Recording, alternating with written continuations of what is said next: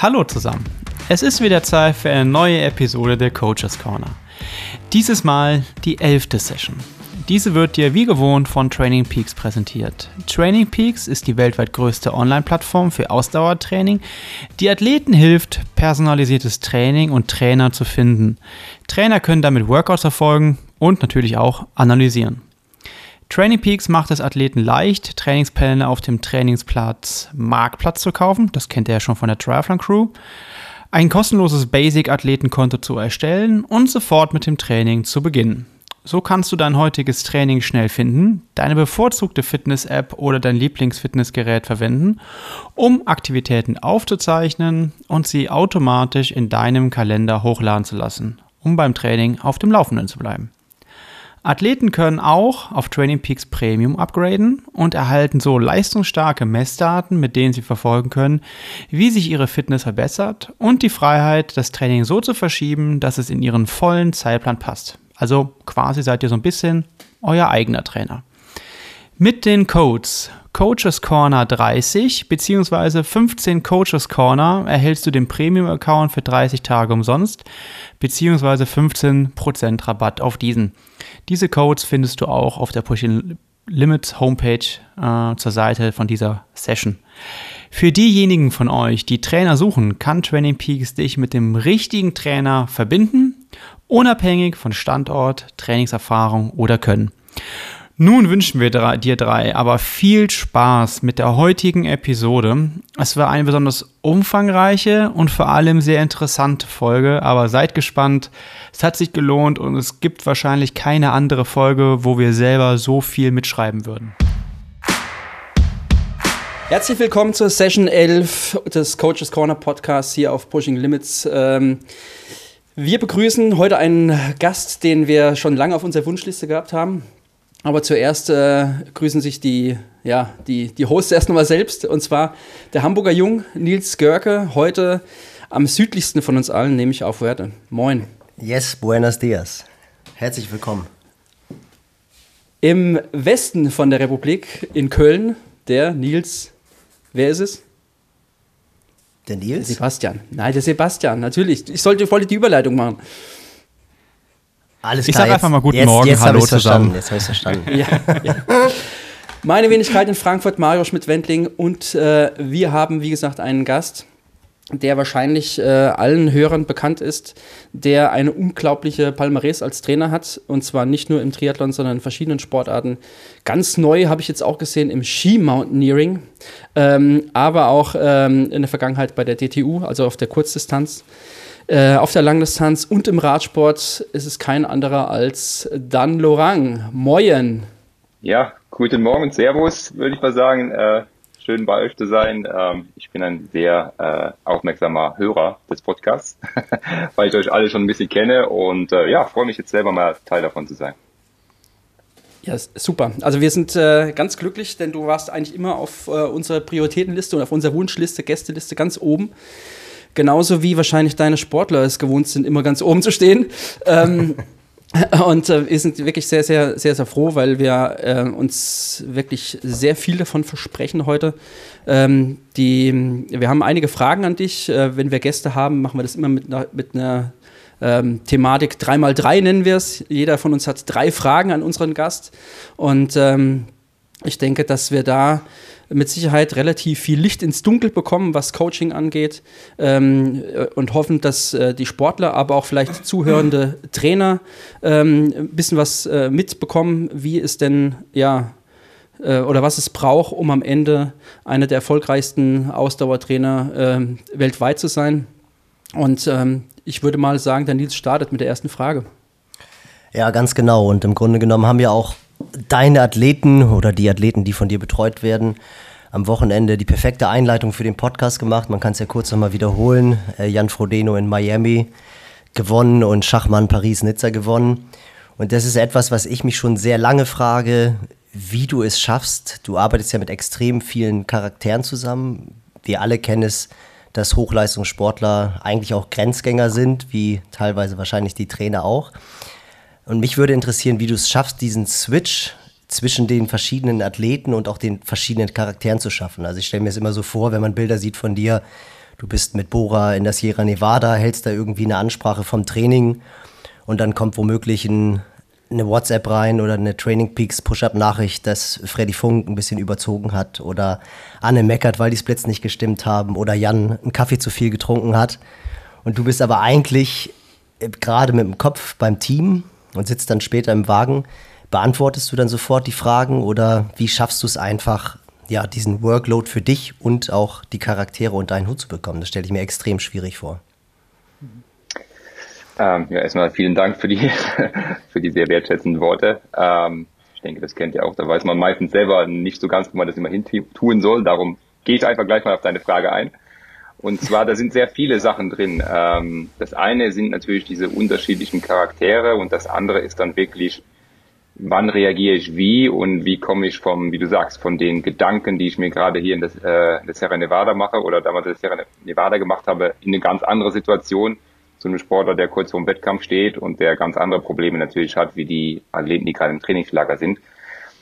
Mit den Charakteren, ähm, ich habe jetzt neulich, habe ich erst jemanden geschrieben, es ist ja nicht so, dass ich jetzt ein Psychologiestudium gemacht habe und äh, jetzt, äh, sage ich mal, hier einen Zehn-Punkte-Plan habe, nachdem ich halt immer wieder vorgehe, sondern man, man bringt gewisse Sachen mit, man kriegt dann Erfahrung und ähm, was ich gelernt habe, ist, man nimmt sich erstmal selber zurück. Also du bringst als Persönlichkeit natürlich oder als Trainer eine gewisse Persönlichkeit mit in diese Athleten-Trainer-Beziehung, aber die ja, die lässt du erstmal außen vor, sondern du versuchst erstmal zu verstehen, was für einen Athleten hast du da vor dir. Du lässt ihn viel erzählen, viel reden, kriegst natürlich auch vielleicht äh, Informationen aus dem Umfeld und versuchst dann dir einen Weg zu überlegen, wie kann ich jetzt mit diesem Athleten erfolgreich im Prinzip arbeiten. Das ist das Arbeiten und das Persönliche liegt natürlich sehr nah beieinander, wobei ich denke, jeder Athlet mit dem ihr euch unterhalten würdet, von mir würde immer sagen, dass es natürlich eine, eine professionelle Beziehung ist, ähm, dass es jetzt nicht so ist, dass es, äh, dass wir jeden Tag einen Kaffee zusammen trinken und äh, Witze reißen und sonstiges machen, sondern es ist eine vertrauensvolle, professionelle Beziehung, ähm, die immer die Basis hat, vielleicht auch später eine freundschaftliche Beziehung zu sein, aber solange diese Athleten-Trainer-Beziehung da ist, ist es ja wirklich eine professionelle Beziehung. Die Athleten wissen, sie können sich jederzeit melden und sie kriegen Hilfe und äh, bin auch für sie da. Aber ähm, ich denke nicht man, dass, dass sie mich jetzt als Freund bezeichnen würde. Und ähm, ich denke, das ist auch, auch wichtig, weil du musst halt irgendwo eine gewisse Objektivität auch behalten. Und ähm, wenn ich jetzt einen Maximilian Schachenmann nehme und äh, einen, einen Jan Frodeno, weil du die gerade an, äh, angesprochen hast, dann gibt es schon Charakterzüge, die ähnlich sind, also die äh, fast identisch sind. Die äußern sich anders, aber beide haben den absoluten Willen, erfolgreich zu sein und alles dafür zu tun. Also immer klar, alles, was, was erlaubt ist äh, und bringen den Ehrgeiz mit. Sie, äh, sie investieren im, Training alles. Sie sind auch bereit, finanziell was zu investieren, wenn es jetzt, was weiß ich, irgendein neues Gerät gibt oder irgendwie eine, eine, was, wo man sagt, das probieren wir mal aus. Sind das beides Athleten, die sagen, ja, das mache ich, unabhängig davon, ähm, was nachher der Ausgang ist. Aber wenn es mich weiterbringen kann, dann mache ich das. Und so wollen die halt auch behandelt werden. Also das sind Athleten, die wollen gewinnen. Also die wollen die besten Athleten der Welt sein. Ob das am Ende dann immer möglich ist, das weißt du als Trainer natürlich nicht. Aber wichtig ist, dass die Athleten das Gefühl haben, dass du, dass du ihnen das zutraust. Ähm, aber, und das ist jetzt auch ein ganz, ein ganz ähm, zentraler Punkt bei meiner Betreuung und der ist nicht ganz unkritisch. Ich bin halt immer noch der Realist. Also ich gaukle ihnen nichts vor. Äh, ich nehme jetzt mal zum Beispiel das äh, Max äh, Schachmann, der mit mir in der Höhe war, der mehr oder weniger jeden Tag gefragt hat, ja, bin ich denn jetzt schon weiter als letztes Jahr und kann ich da nochmal gewinnen und so. Und ich habe im Training Entwicklungen gesehen, auch gute Entwicklungen. Aber ich hätte lügen müssen, wenn ich jetzt sage, boah, ich sehe jetzt da was. Natürlich wirst du gewinnen und natürlich bist du der Beste. Das habe ich so nicht gesehen, sondern ich gebe nur das, was ich auch wirklich sehe. Das heißt, wenn ich zum Athleten sage, du bist besser als letztes Jahr, dann weiß der auch, dass es so ist. Dann ist es nicht irgendwie motivational was ausgepackt, um ihn aufzubauen oder irgendwie ähm, das psychologisch zu nutzen, äh, sondern dann, dann sind das Fakten. Und das ist aber auch sehr grenzwertig, weil Athleten das manchmal trotzdem einfordern. Also sie wollen ja manchmal hören, ja, ich kann das und sie wollen vielleicht mal über dieses Realistische hinausgehen. Und äh, das ist sowas, wo ich mich immer so auf einem schmalen Grat bewege und äh, jetzt eben, weil das Beispiel aktuell ist, ja, wo der Max dann auch mir nach dem Rennen sagt, boah, er war nicht sicher, ob das funktionieren würde, weil ich habe ihm das ja auch nicht so gesagt. Und dann habe ich ihm nur nochmal zu verstehen gegeben, ja, aber ich bin eher der Meinung, es ist besser zu überperformen, als nachher eine Erwartungshaltung zu haben, die du auf einmal nicht erfüllst. Ähm, und irgendwo da ist, wie gesagt, ein ganz schmaler Grad zwischen wie viel, wie viel Motivation, wie viel Selbstvertrauen gebe ich meinem Athleten mit und auf der anderen Seite aber auch das Risiko, ähm, dass er halt underperformen könnte. Und das versuche ich bei jedem Athleten ein bisschen unterschiedlich zu lösen. Andere Athleten fragen gar nicht danach, die finden das, die, die, die, die, finden das okay, so wie es, äh, wie es abläuft. Ähm, aber das war jetzt für mich ein sehr, sehr gutes Beispiel, wo man sich als Trainer auch immer wieder hinterfragt, muss ich mich ändern? Also muss ich mich vielleicht anpassen? Ähm, ist das vielleicht ein Athlet, der, der, aus dem du mehr rausholen könntest, wenn du anders bist? Und ähm, da glaube ich aber auch, ich habe gesagt, ich tue meine Persönlichkeit erstmal in den Hintergrund.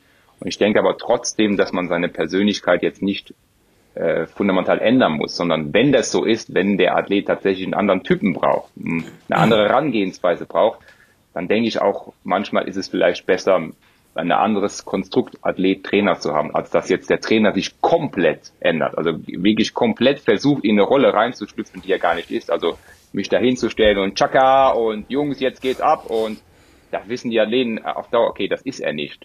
Äh, mhm. Und das macht dann auch, glaube ich, äh, wenig Sinn. Das heißt, erstmal zurücknehmen, gucken, was für eine Persönlichkeit ich vor mir habe, aber dann auch wieder zu überlegen, was für welche Werte stehe ich für was kann, wo kann ich mich in den Spiegel schauen und sagen, hey, das habe ich gesagt, da stehe ich auch dahinter und ich denke, das sollte man äh, äh, nicht verlieren, egal ob das jetzt ein Olympiasieger ist oder ob das vielleicht eine, eine 17-jährige äh, äh, Skibergsteigerin ist. Ich glaube, das ist komplett äh, komplett egal und bis dato fahre ich damit auch sehr gut und meine Athleten lernen mich so kennen und schätzen das auf eine Art und Weise auch. Aber man hört dann schon so ein bisschen hintenrum, ja, es wäre schon toll, wenn er manchmal sagen würde, es war super oder gut und die Athleten wissen, wenn, bei mein, wenn ich zu einem mit Athleten sage, diese Einheit war, war gut oder sehr gut, also dann ist da für die ein Tag, das kreuzen sie, kreuzen sie im Kalender an und dann wissen sie, okay, jetzt, jetzt geht was vorwärts. Jetzt können sie Weltmeister werden quasi. Und einmal noch ganz, ganz kurz äh, nachhakend, ähm, auch für dich jetzt selber, also du hast, ich habe dich ja vor zwei Jahren oder jetzt durch das Corona ja wahrscheinlich vor drei Jahren schon erlebt, dir ist ja auch eine Balance zum richtigen Zeitpunkt sehr wichtig. Also du bist ja auch ein Familienmensch und äh, musst ja auch bei dem, bei dem Leben, was du lebst, immer wieder Energie tanken. Aber wie schaffst du auch wirklich konkret, ich meine, wir heißen Coaches Corner, das in diesem Daily Business. Also ich finde halt auch diesen Switch sehr schwierig, in der Blase Radsport zu sein und sich dann zwischendurch hinzusetzen, zu beamen in die Laufblase oder in die Triathlonblase und dann die, die Pläne für die anderen Athleten oder darauf einzugehen, weil es ja schon klar ist, es ist ein Ausdauersport, aber gerade auch die Charaktere erfordern ja auch sehr viel Individualität. Ähm, also, dass du für dich halt auch nicht so dieses rund um die Uhr arbeiten hast oder dass du halt auch mal abschalten kannst und auch den Athleten dann den entsprechend, du hast es in der Trainerfortbildung mal als Kreativität bezeichnet, was ich sehr spannend fand, weil ich halt auch merke, dass es nicht du kannst dich halt nicht hinsetzen und jetzt einen Plan schreiben, sondern du musst irgendwie im richtigen Setting sein.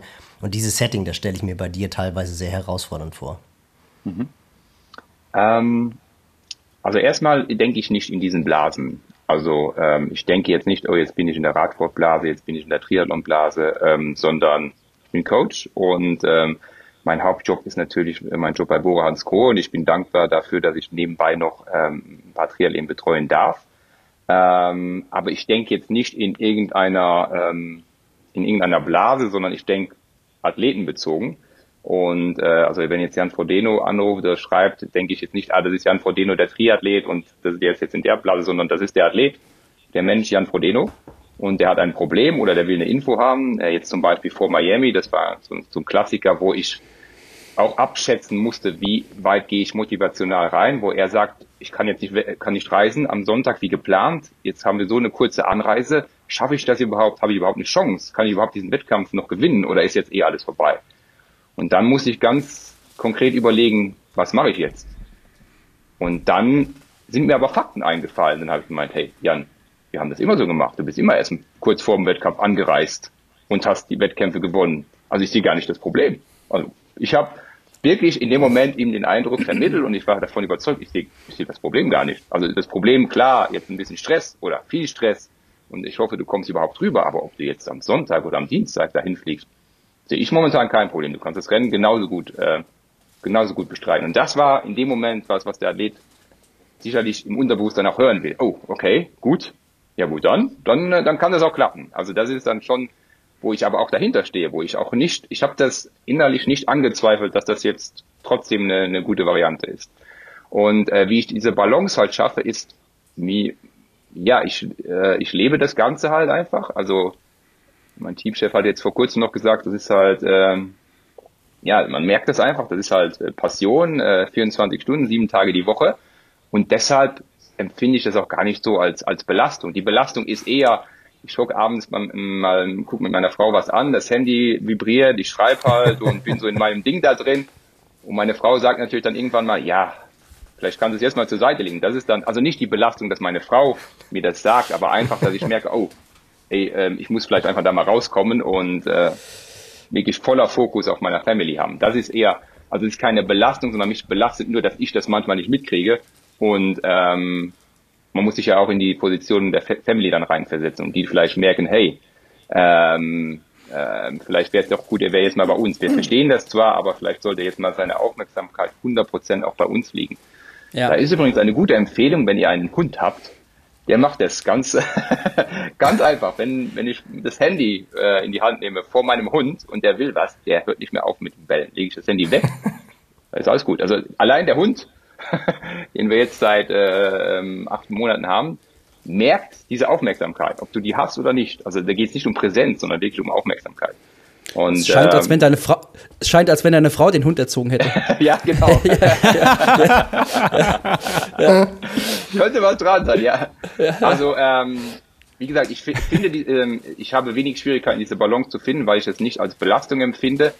Ähm, aber ich nehme mir dann bewusst eben Abende oder wenn ich äh, zum Joggen gehe oder äh, auch mit dem Hund gehe oder mit meiner Family unterwegs bin, einfach vom Kopf her die Auszeit, dass ich nicht ständig daran denke. Also nicht ständig, oh, wie machen wir das, wie machen wir das, sondern wirklich, jetzt geht's zurück ins, äh, äh, in die Arbeit, in, in, ins Büro und dann bin ich mit meinen Gedanken komplett da. Aber ähm, wie du gesagt hast, ganz abschalten kannst du nicht und ich träume schon irgendwann vielleicht mal davon, ähm, zu sagen, mal wirklich so, wie es die Fußballtrainer machen, mal ein Jahr tatsächlich mal abschalten.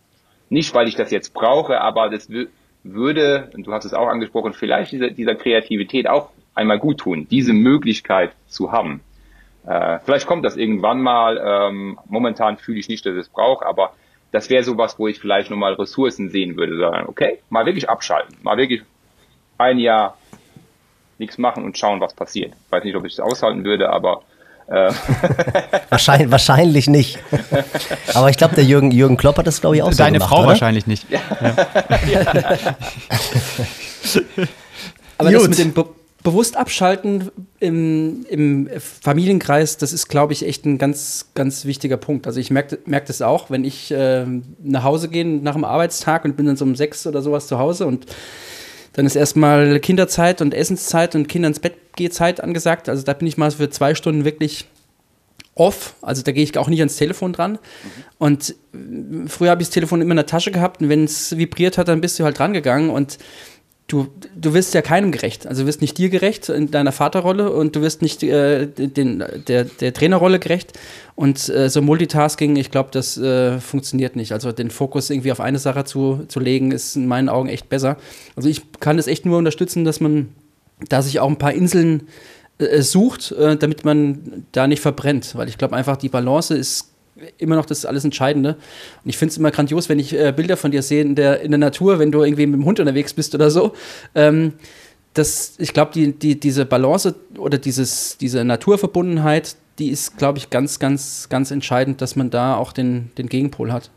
Es gibt ja noch ähm, zwei Sachen. Die eine Sache ist, die Family ist natürlich ja auch mit drin. Also hier vor äh, bei Paris-Nizza jetzt, da saß meine ganze Family vom Fernseher und hat sich das angeschaut ja. und hat mitgefiebert und kennt den Sportler und hat sich dann mitgefreut. Also die haben mehr geschrien als ich. Meine Frau war, ja, wieso schreist du denn nicht? Ich meinte, ja, ja, ist, äh also ich muss das immer erstmal für mich selber verarbeiten, aber die, die haben sich total gefreut. Deshalb, wir sind Teil davon.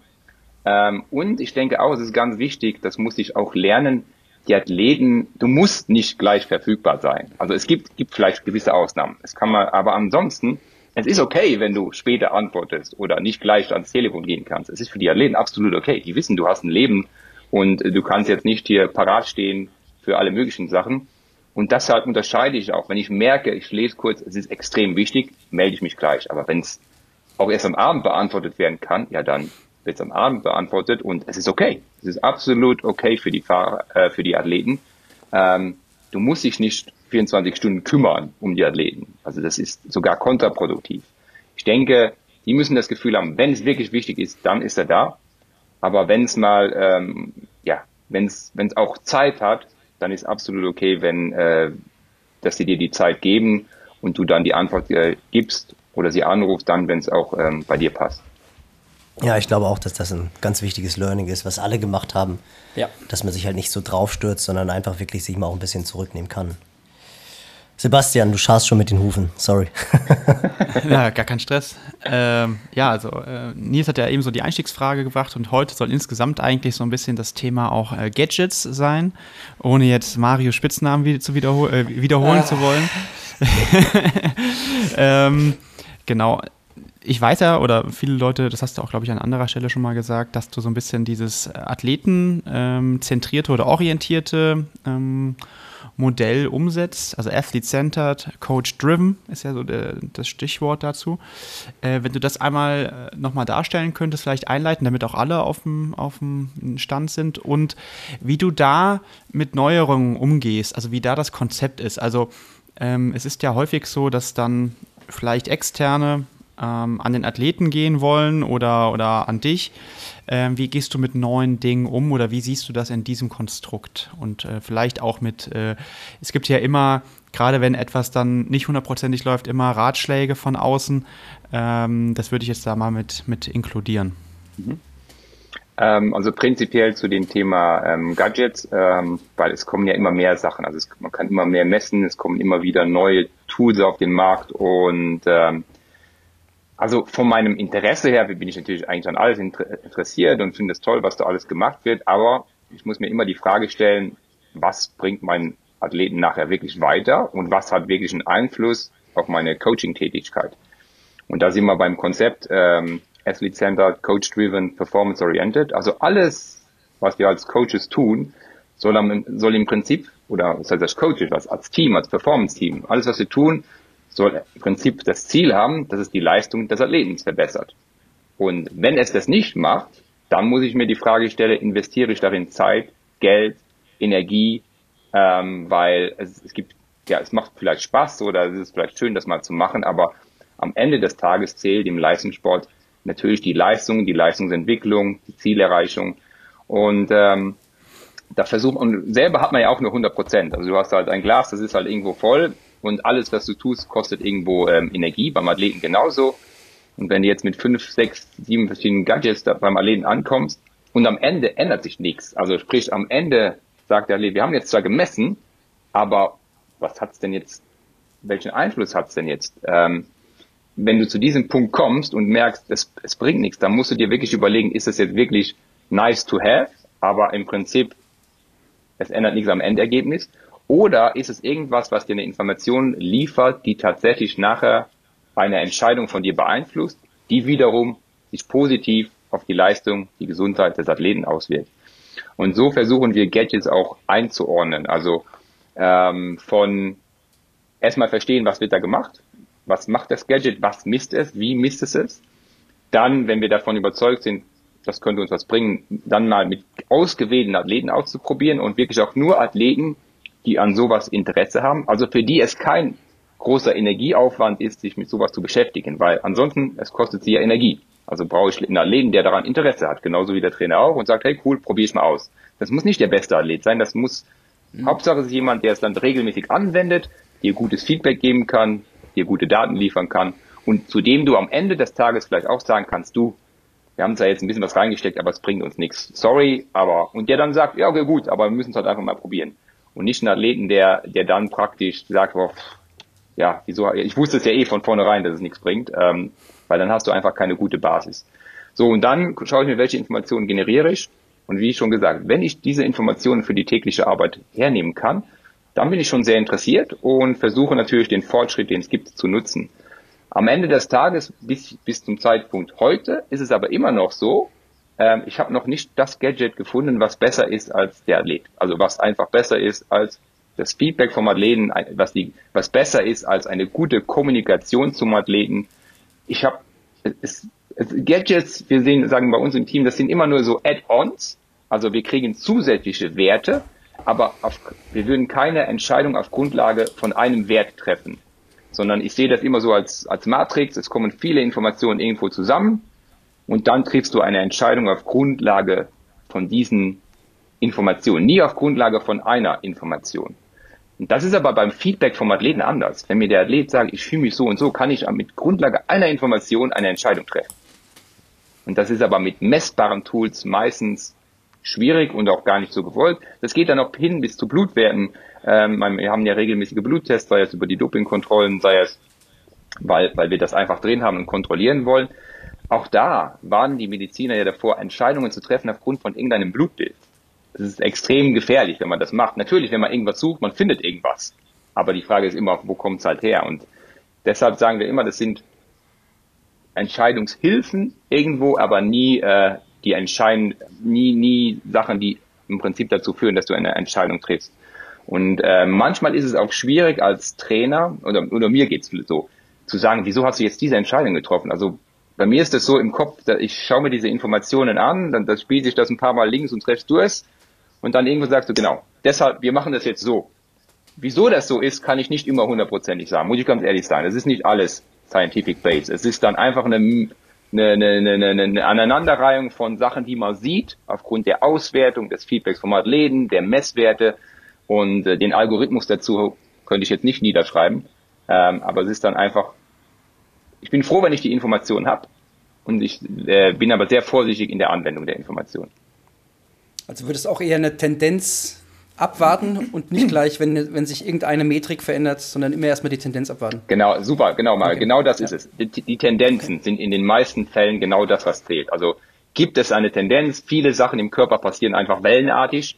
Ähm, können wir jetzt viele Metriken hernehmen. Und oft ist es so, wenn ich die Welle nicht mehr beobachte, sondern eher einen konstanten Zustand, dann ist oft irgendwas faul.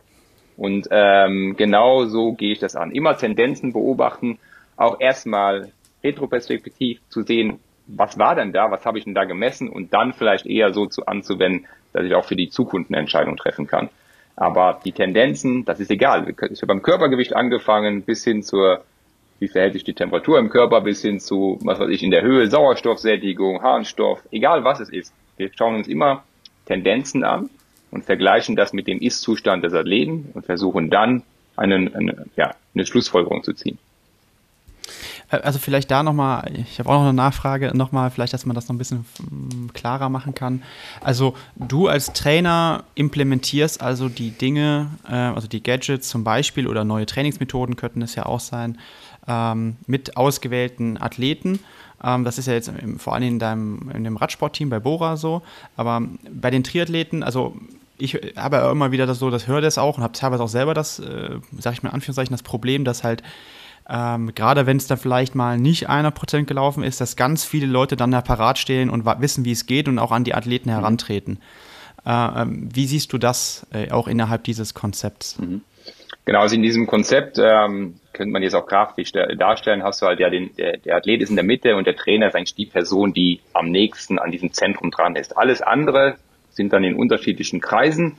Ähm, und wir müssen uns immer in die Situation des Athleten versetzen. Wenn es wenn, wenn alles gut läuft, ist ja wurscht, dann haben wir keine Probleme, dann sind die Athleten happy und alles gut. Aber wenn man einen Wettkampf nicht läuft oder eine Trainingsphase nicht läuft oder der Athlet das Gefühl hat, pff, irgendwo ich stocke, dann sucht man meistens unbewusst nach Hilfe. Also das ist eher so, man ist empfänglicher für Sachen, die von außen kommen. Das heißt, wenn auf einmal dann eine E-Mail reinkommt, die heißt dann, du, ich habe gesehen bei dem und dem Wettkampf, ähm, irgendwie ähm, du bist da eingegangen, es war irgendwie, es war heiß, vielleicht, vielleicht war es eine Dehydration, ich kenne da irgendwas, was wir messen können oder ähm, irgendein neues Produkt, was dir helfen kann. Hast du das schon mal angeschaut? Ich schicke dir noch mal ein paar Studien dazu, überleg dir das doch mal.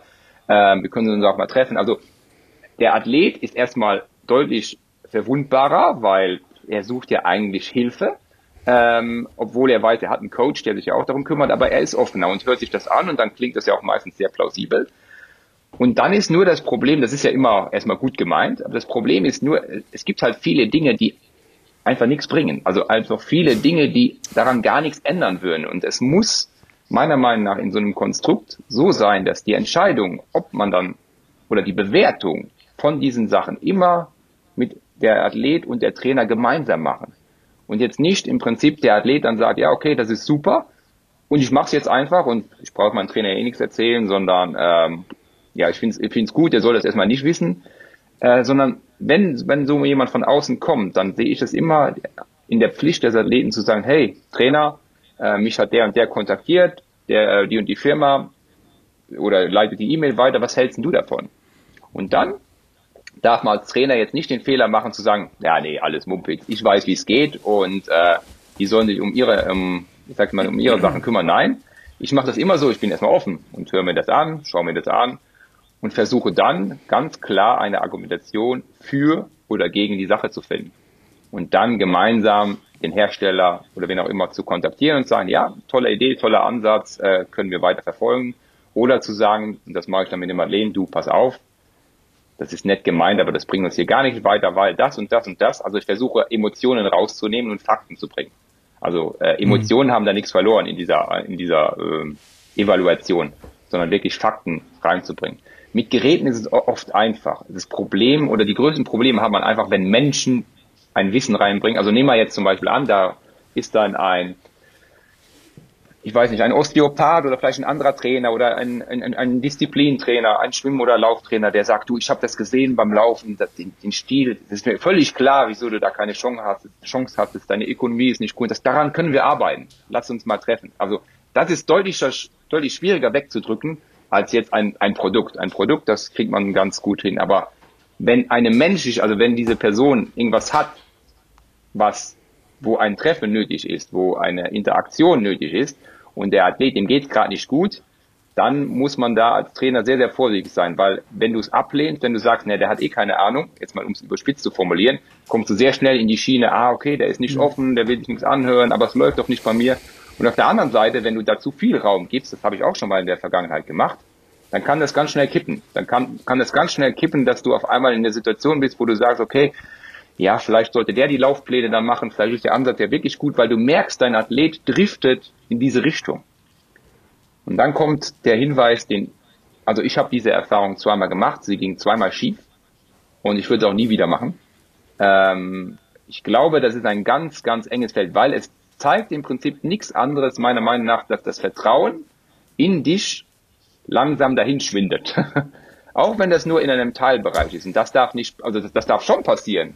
Aber da musst du dir einfach die Frage stellen, vielleicht ist es einfach besser, man macht komplett was Neues. Vielleicht sind wir an einem Punkt, wo ich dich nicht mehr weiterbringen kann. Ich merke bei dir, das Vertrauen lässt nach und der, der, das, ähm, der Erfolgspunkt Nummer ein, dass ein Athlet Weltklasse oder eine Athletin Weltklasse Leistung bringen kann, ist einfach 100% Commitment zu dem, was sie tun.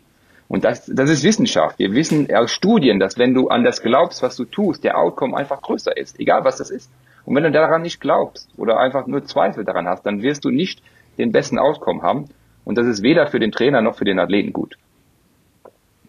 Das Problem haben wir, glaube ich, ähnlich, nur natürlich auf einem vielleicht anderen Niveau. Wenn wir jetzt äh, Age-Group-Athleten haben, die das ganze Jahr von einem betreut werden, dann aber irgendwo in ein Trainingscamp gehen. Ähm, also jetzt nichts gegen Hannes Hawaii oder sonst irgendwelche, irgendwelche Camps. Und ähm, dort wird vielleicht eine andere, ja, Philosophie ist ein inflationär benutzter Begriff, sondern vielleicht eine andere Methodik verwandt. Und dann kommen sie nach Hause und dann ist immer alles erstmal ein kleines bisschen äh, konfus, weil sie ganz andere Dinge gehört, gehört haben. Und ähm, dann muss man sein eigenes Konzept immer wieder verteidigen und das ist manchmal ein bisschen unangenehm. Genau, also das Problem äh, kennen wir. Oder wenn du jemanden zum Diagnostikinstitut schickst und dann ähm, äh, kommt eine Diagnostik raus und der, der Diagnostiker äh, versucht dann irgendwelche Rückschlüsse aufgrund der Ergebnisse der Diagnostik zu geben und das bringt unfassbar viel Unruhe rein. Der kennt vielleicht gar nicht die Hintergründe, wie sich die, die Werte der Diagnostik zusammensetzen. Man muss dann wirklich echt äh, sich verteidigen. Das ist manchmal ein bisschen, bisschen unangenehm. Ja, ich finde, das ähm, ist auch eigentlich ein ganz gutes Qualitätsmerkmal von, von einem Diagnostikzentrum dass sie sofort fragen, arbeitest du mit einem Trainer zusammen oder nicht? Und dann auch dementsprechend die Ergebnisse gar nicht bewerten, sondern sagen, wir schicken die deinem Trainer, vielleicht bespreche ich die mit deinem Trainer zusammen. Aber letztendlich möchte ich dich nicht verwirren, eben aus genau dem Grunde, weil ich gar nicht weiß, aus welchem Zyklus kommst du, in welcher Phase bist du gerade des Trainings, worauf habt ihr hingearbeitet. Und da finde ich, gibt es auch wirklich große Unterschiede, wo ich dann teilweise auch ja, im positiven Sinne oder dann auch manchmal im negativen Sinne überrascht oder geschockt bin, dass das dann halt einfach so angenommen wird. Aber zu dem Camp Mario finde ich es aber manchmal auch gar nicht so schlecht, wenn der, wenn der Athlet dann mit konstruktiven Fragen kommt und du dann halt einfach auch wieder dich selber auch mal kurz reflektieren kannst und dann ja auch wieder in Beantwortung dessen, was der Athlet von dir wissen will, auch einfach dich selber mal wieder so ein bisschen hinterfragen kannst und dann einfach auch, ich finde es halt immer gut, wenn du Fragen des, oder du solltest eigentlich jede Frage des Athleten beantworten können. Ja, also. Und, und manchmal, nee, das weiß ich bei dir auch, aber manchmal finde ich das auch gar nicht so schlecht, wenn die dann halt irgendwie, oh, hier, guck mal, ich habe das gehört und wenn du jetzt irgendwie, äh, wenn der Mond am höchsten steht und dann läufst du deine Intervalle und dann kannst du da mal ein bisschen was drüber erzählen, holst du die halt relativ schnell auch wieder zurück. So, und dann ist halt, findet das Rennen vielleicht an einem Tag statt, wo der Mond nicht besonders hoch steht und äh, ja, dann ist, bewegen sich die anderen halt auf dünnem Eis. Also es ist manchmal ja auch recht hilfreich eigentlich. Ich denke, das ist ein ganz wichtiger Punkt. Man, man ist ja nicht der Weisheit letzter Schluss und man kann nicht alles wissen. Auch ein Chuck Norris kann nicht alles wissen. Äh, das, das ist, ich glaube, man muss sich davon ein bisschen frei machen, dass man einen, einen Bauchladen vor sich herträgt mit allen Punkten, die es im Bereich Sport gibt und man weiß alles und verkauft alles, sondern ich glaube, dann hat es ganz richtig gesagt, dass dann auch Experten durchaus natürlich ihre mehr als Daseinsberechtigung haben, aber die Informationen müssen halt gefiltert werden und nicht un unreflektiert an den Sportler übertragen werden. Ob das jetzt ein Bikefitter ist oder ein, ein äh, keine Ahnung, ein Physio oder ein Osteopath, was dann angesprochen hat, das ist, das ist, glaube ich, der entscheidende Punkt, dass man eben nicht alles wissen kann und dass man das auch die, durchaus als Teamwork sieht. Und ich finde, das sieht man beim Team Bora Hansgrohe exzellent. Also nicht nur die Rennfahrer, die stehen füreinander ein. Also das ist von meiner Wahrnehmung und auch ein bisschen, was ich weiß, ähm, ja durchaus ein sehr, sehr angenehmes Arbeitsklima offensichtlich, weil alle sich, äh, ja, alle das gleiche Ziel verfolgen, Rennen zu gewinnen und alle dafür das, da einstehen und keiner dem anderen irgendwie ja, übergeordnet ist, sondern ich habe das Gefühl, so wirkt es, da kannst du mich gerne korrigieren dann, aber es wirkt nach außen hin äh, sehr mit einer flachen Hierarchie. Und dass alle irgendwie äh, ja, an einem Strang ziehen, das finde ich halt einfach ganz, ganz großartig. Genau, das ist, eben, also das ist ein ganz wichtiger Punkt. Ähm, es geht es geht um die, also wenn du diese Experten hast, die, die absolut wichtig sind und äh, teilweise dich auch äh, weiterbringen, es geht darum, welche Motivation haben Sie dem Athleten zu helfen? Und oft ist die Motivation, oder nee, oft, und man kommt in Situationen, wo, wo es so scheint, dass die Motivation ist, dass sie näher an diesen Athleten rankommen. Also gar nicht mehr es darum geht, eine Leistungsdiagnostik zu machen, sondern im Prinzip über Gespräche, über Darlegungen weiterzukommen, vielleicht irgendwann selber in diese Trainerrolle zu schlüpfen, wenn man jetzt das Beispiel nimmt. Und das ist im Prinzip, das ist nicht mehr professionell. Also du brauchst in einem Performance-Team Leute, Spezialisten, denen du vertrauen kannst und die aber in ihrer Aufgabe auch, ich sag mal, ihre Berufung sehen. Also die, mhm. wenn du jetzt einen Lauftrainer nimmst und der hat seine Berufung darin, dass er einfach die Lauftechnik deines Athleten verbessert, dann kann das super gewinnbringend sein, solange er es dabei belässt. Und solange er sagt, ja genau, wenn, wenn ich das sehe bei einem Athleten, natürlich muss das abgestimmt sein aufs Radfahren, aufs Schwimmen, auf die Gesamtbelastung. Aber wenn er darin seine Berufung sieht und damit glücklich ist, dann kannst du mit solchen Leuten extremst gut zusammenarbeiten. Wenn dieser Trainer aber anfängt, jetzt in der mentalen Schiene des Athleten irgendwo rumzufummeln oder äh, auf einmal sagt, ja, aber vielleicht liegt es ja am Radfahren, dass du das Laufen noch nicht funktioniert, also in diese Richtung geht, mit der Intention immer mehr zu übernehmen, dann ist es, das ist einfach Gift für diese, für diese Beziehungen.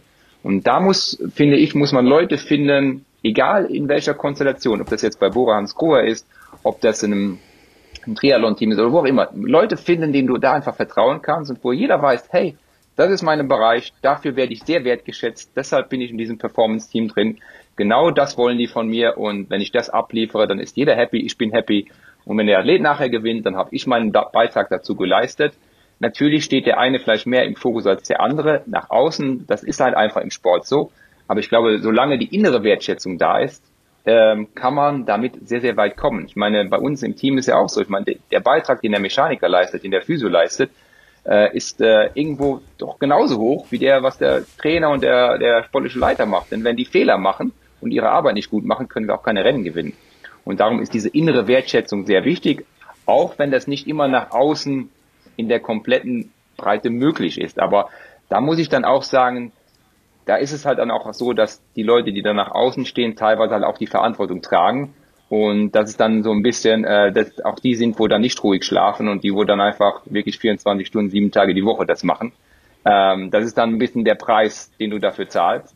Und äh, da versuche ich immer in unserem Team, dass wir da eine sehr, sehr ausgewogene Stimmung haben und jeder sich wertgeschätzt fühlt und jeder auch weiß, okay, das ist meine Aufgabe. Ich kann zwar was, ich kann ruhig mal was in dem anderen Bereich sagen. Wenn jetzt der Mechaniker mir sagt, du, ich habe auf der Bahn gesehen, vielleicht wäre es doch gut, wenn der noch einen Tick tiefer sitzt, dann ist ja nicht so, dass ich sage, ja, Mechaniker, du hast ja gar keine Ahnung. Dann sage ich mir, okay, schaue ich mir nochmal an, danke dir. Also der, der hat schon die Möglichkeit, was einzubringen, aber in diesem Kompetenzteam dann und nicht zum Athleten hinzugehen und sagen, hey, ich glaube, dein Trainer hat keine Ahnung, du musst ja jetzt einfach mal ein bisschen weiter runter und dann geht's schon. Also es ist immer die Art und Weise, wie man miteinander umgeht. Interessanterweise, so dieser Teamgedanke wird ja eigentlich von den drei erfolgreichsten Radsportteams aktuell, also Jumbo Visma, ihr, Bora Hansgrohe und auch ähm, äh, The Koenig Quickstep, ja schon auch so ein bisschen gelebt. Also bei euch heißt Band of Brothers, bei, bei den Holländern heißt äh, Samen Win, also zusammen gewinnen. Und bei, den, bei The Koenig Quickstep ist der Wolfpack. Also so dieses, dieses zusammen irgendwie an einem Strang ziehen, ich weiß nicht, ob das von den anderen beiden Mannschaften nur ja, ein Slogan ist oder so, aber irgendwie scheint das ja trotzdem irgendwie auch äh, zu fruchten, sonst wären sie ja nicht so erfolgreich. Also das äh, ist interessant zu sehen. Ich, ich, weiß nicht, ob das, äh, wie gesagt, bei den anderen beiden Teams ähm, nur gespielte Zusammenarbeit nee, nee, ist oder ob es echt ist. Das glaube ich nicht. Nee, nee, das ist da wirklich auch in der, ich sag mal, in der DNA drin. Das wird versucht, von den handelnden Personen umzusetzen. So wird das Personal ausgesucht. So werden teilweise auch Fahrer ausgesucht. Und ähm, das setzt natürlich auch einfach Energien frei, die über das hinausgehen, was normalerweise möglich ist. Und das willst du ja erreichen mit so einem, mit so einer, äh, ja, mit, mit so einem Team einfach. Das, äh, ich meine, du bist halt äh, viel unterwegs, äh, du hast halt, ja, ihr kennt es selber, es sind nicht die normalen Arbeitszeiten und alles. Du brauchst daher eine extrem hohe Motivation in der Gruppe, dass auch mal der eine für den anderen einsteht, äh, sei es der Rennfahrer, sei es aber auch dann im Staff-Bereich. Und äh, wenn du drei Wochen bei der Tour de France bist oder eigentlich dreieinhalb Wochen, da kommt es zu Spannungen, da werden die Leute müde, ähm, da, da ist nicht mehr alles super. Äh, und genau da äh, brauchst du dann einfach eine Gruppe, die zusammensteht und wo jeder weiß, wofür, wieso er da ist, wo er gerade ist. Und das ist für mich auch eine sehr zentrale Frage, wenn ich ein Team zusammenstelle oder wenn ich mit jemandem rede, der eventuell Teil des Teams wird. Wieso macht er das? Wieso bist du Trainer? Wieso bist du nicht Ernährungsberater oder Arzt oder was auch immer. Wieso bist du Mechaniker? Was ist deine Motivation? Und wenn man mit den Leuten darüber spricht, da kriegt man extrem viel raus und merkt sehr, sehr schnell, in welche Richtung es auch mal gehen könnte. Sowohl positiv als vielleicht auch, ich sage jetzt nicht negativ, aber vielleicht nicht so, weil du hast dann das Gefühl, okay, das ist ein guter Mann, aber der passt einfach nicht ins Team. Das, der wird, mhm. Wenn der im Team drin ist, wird das eher zu Unruhen, Unruhen führen. Genau. Ja, großartig. eigentlich, eigentlich, eigentlich, hast, eigentlich hast du meine Frage schon mehr oder weniger mit, mit beantwortet. Und zwar äh, ist ja Neudeutsch Load Management ist ja ein Begriff, der jetzt äh, auch relativ hip geworden ist. Und du hast ja eigentlich schon so ein bisschen beantwortet mit den Gadgets.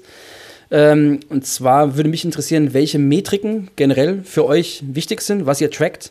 Ähm, also mir schwebt so ein bisschen TSS, äh, ATL, CTL auch vor, ob das für euch oder für dich von, von Relevanz ist, ähm, ob du ähm, da äh, besondere Vorlieben hast. Ähm, ich meine, hast ja schon letztendlich gesagt, dass die Zunge des Athleten das wichtigste Gadget ist, also die Kommunikation. Ähm, aber vielleicht kannst du trotzdem ein bisschen ähm, ja, in die Richtung nochmal was sagen. Mhm. Ähm, also die, die von dir genannten Metriken, äh, TSS und äh, alle Verwandten sind für mich relativ unentscheidend, sage ich mal. Also ich schaue es mir eigentlich fast nicht an. Aber Frankfurt jubelt, Frankfurt jubelt gerade. nee, nee, aber äh, äh, lass mich dazu was sagen. Aber ja klar. das heißt nicht, dass diese Metriken keine Berechtigung haben. Ich habe das vor Jahren so gemacht, dass ich immer mal die Metriken angeschaut habe und geguckt habe, wie es dem Athleten geht und so eine Art individuelle Metrik gehabt, also ein TSS oder ähm, dieses äh, äh, Critical Training Load. Äh, die Zahl, die da rauskommt, ist nicht, also dieselbe Zahl heißt für einen unterschiedlichen Athleten was anderes. Das ist mir, das habe ich gesehen und habe das so ein bisschen verfolgt und habe auch gesehen, dass es da Zusammenhänge gibt. Aber wenn du einfach das jahrelang machst dann kriegst du natürlich ein Gefühl für die Kennziffern, Dauer, wie viel, wie viel Prozent in welchem Intensitätsbereich, das Feedback des Athleten. Also du kriegst im Prinzip ein sehr gutes Gefühl dafür, wie du das Load zu managen hast, also die Belastung zu mhm. steuern hast. Ähm, so dass ich auf diese Werte seltener gucke ähm, und ich habe hab jetzt auch, das war auch äh, vom letzten Wochenende, wo dann Athleten ja auch gesagt, oh, ist ja gut gelaufen. Sag ich, ja, wieso denn? Ja, ich habe jetzt wieder dieses Critical Training Load erreicht. Das letzte Mal, wo ich das hatte, habe ich auch eine gute Leistung gebracht. Und tatsächlich, er hat jetzt auch eine gute Leistung gebracht. Äh, also ich will diese Metriken nicht verteufeln, sondern einfach, ich benutze sie wenig. Für mich zählen ganz banale Parameter immer noch. Und das ist das Gefühl des Athleten, das ist die Herzfrequenz, das ist die Entwicklung, also wenn man jetzt beim Radfahren bleibt, Power zur Herzfrequenz, das ist die, ähm, was ich auch äh, interessant finde, Ruhe-Herzfrequenz und äh, Herzfrequenzvariabilität. Ähm, das sind so Parameter, wo ich tagtäglich damit arbeite, mir das anschaue, was auch nicht neu und fancy ist, aber wo ich so extrem viel rausziehen kann. Ähm, genauso wie wenn ich dann vor Ort bin, mal eine Laktatmessung während gewissen Intervalleinheiten, wo es einfach darum geht, wie viel Laktat produziert er noch im Vergleich zu sonst. Also so, so, so banale Dinge, die so extrem lange schon bekannt sind, wo es aber schon so viel ähm, Informationen darüber gibt, wo du schon so viel Erfahrungen dazu hast, dass du sie wirklich auch gleich richtig einordnen kannst, dass du wirklich gleich damit auch eine Konsequenz ziehen kannst. Und ähm, alle berechneten Werte ähm, finde ich immer, ja, ist vielleicht äh, nice to have oder vielleicht, wenn du einen Jahresrückblick machst und dir einfach da mal die, äh, die Grafiken anschaust, wie hat sich das denn verhalten?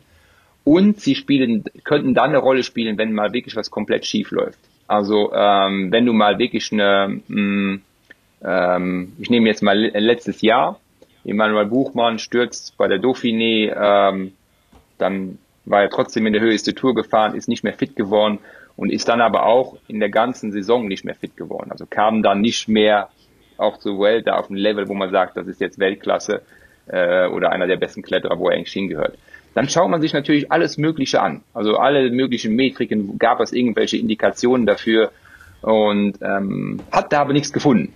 Also findet dann da nichts in dem Fall, ähm, sondern ähm, muss dann irgendwo sich sagen, okay, Stress mit dem Sturz, so ein Sturz wirkt dann doch sicherlich anders, äh, die Reparationsmechanismen danach in die Höhe zu gehen, wahrscheinlich die falsche Entscheidung in dem Moment. Ähm, also dann sind es Sachen, wo du das irgendwo herleiten musst, aber du überprüfst erstmal alles, was du irgendwo gemessen hast. Und wir haben Blutwerte, wir haben das, und es gab nichts, also wir haben da nichts gefunden. Aber es gibt sicherlich andere Fälle, wo man dann im Nachhinein herausfindet, oh, irgendwie da war man ganz schön hoch von der Belastung, haben wir recht viel gemacht. Ähm, objektive oder diese berechneten Parameter geht auch in diese Richtung. Er hat sich da auch ein bisschen müder gefühlt. Also du findest dann viele Dinge, die in eine Richtung zeigen und dann können dir diese, diese Metriken äh, vielleicht auch helfen.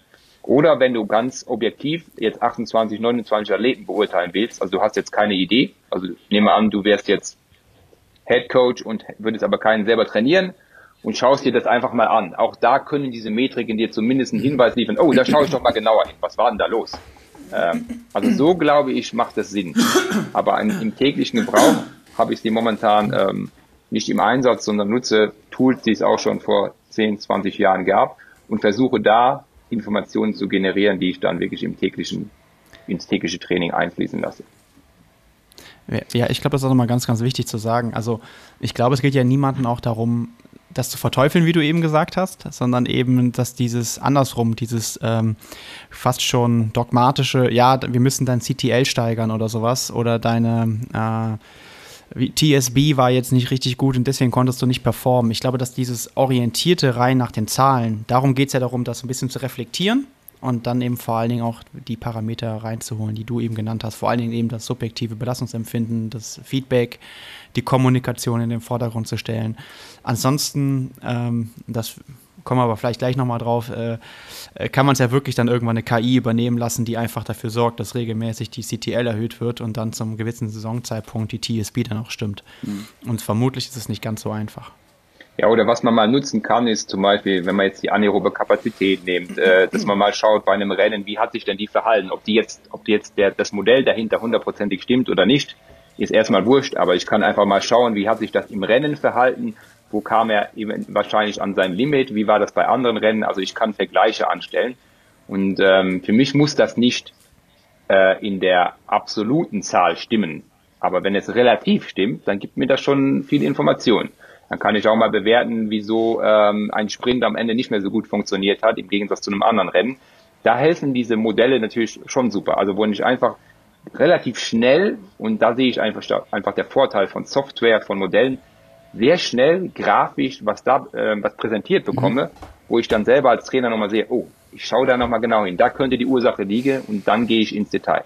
Also da finde ich das ähm, so Auswertungssoftwares oder diese Metriken hilfreich. Und äh, im Prinzip, wenn man ja, jetzt wenn, eine W-Balance nimmt, ist ja auch nichts anderes als eine berechnete Metrik. Und ja. Ja, wenn, wenn W Prime leer ist, null ist, ja. dann wird es schwer mit dem Sprinten. Ja, das ist richtig. Habe ich auch schon festgestellt. ja. ja. Aber äh, ich glaube, wir haben die erste Runde durch, oder? Absolut. Ja, und eigentlich auch eine, eine, eine gute Überleitung, wo wir bei den, bei den Zahlen sind und bei den Metriken sind. Ähm, was, was mich interessieren würde, ist, du hast ja jetzt Athleten in, in unterschiedlichen Stadien ihrer Karriere. Also wenn man jetzt mal einfach klassisch, weil wir halt äh, ein Triathlon-Podcast ja dann doch irgendwie sind hier auf Pushing Limits. Du hast einen Jan Frodeno, der als Olympiasieger zu dir gekommen ist.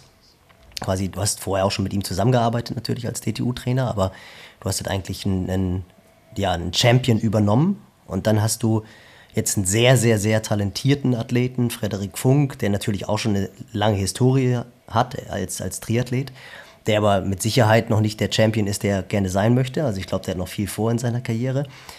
Und die durchlaufen ja Stadien, also Jan Frodeno, der hat ja auf seinem Weg zum, zum Olympiasieg auch sehr, sehr viele Fehler gemacht, die mit Sicherheit auch ein, ein Frederik Funk in der Vergangenheit schon gemacht hat, aber die ja für die Entwicklung als Athlet, jetzt Jan Frodeno, ist es ja oftmals auch förderlich, Fehler zu machen und teilweise auch mal über die Grenze zu gehen, um im Nachgang dann einfach zu wissen, da bin ich übers Ziel hinausgeschossen. Und natürlich haben wir auch als Trainer die Aufgabe, dieses Stressmanagement zu betreiben im optimalen Weise.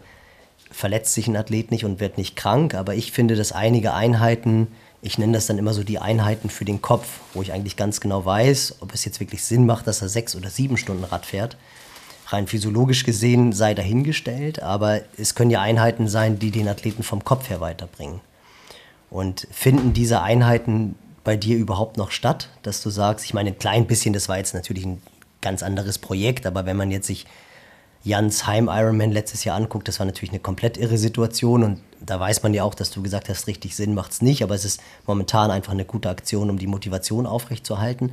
Aber eigentlich so auch im Kleineren, wo du dann halt einfach sagst, es ist vielleicht eine Einheit, die jetzt vielleicht nicht 100% in meinen Aufbau passen würde, aber wo ich weiß, dass die dem Athleten sehr viel Sicherheit gibt und die dadurch vielleicht mehr bewirkt als die perfekt, das perfekt gefahrene Intervall oder das perfekt gefahrene mhm. Training weil er halt einfach weiß, ich habe die Zahlen, ich habe die Zahlen getoppt und geht mit breiterer Brust und größerem Selbstbewusstsein raus aus der Einheit.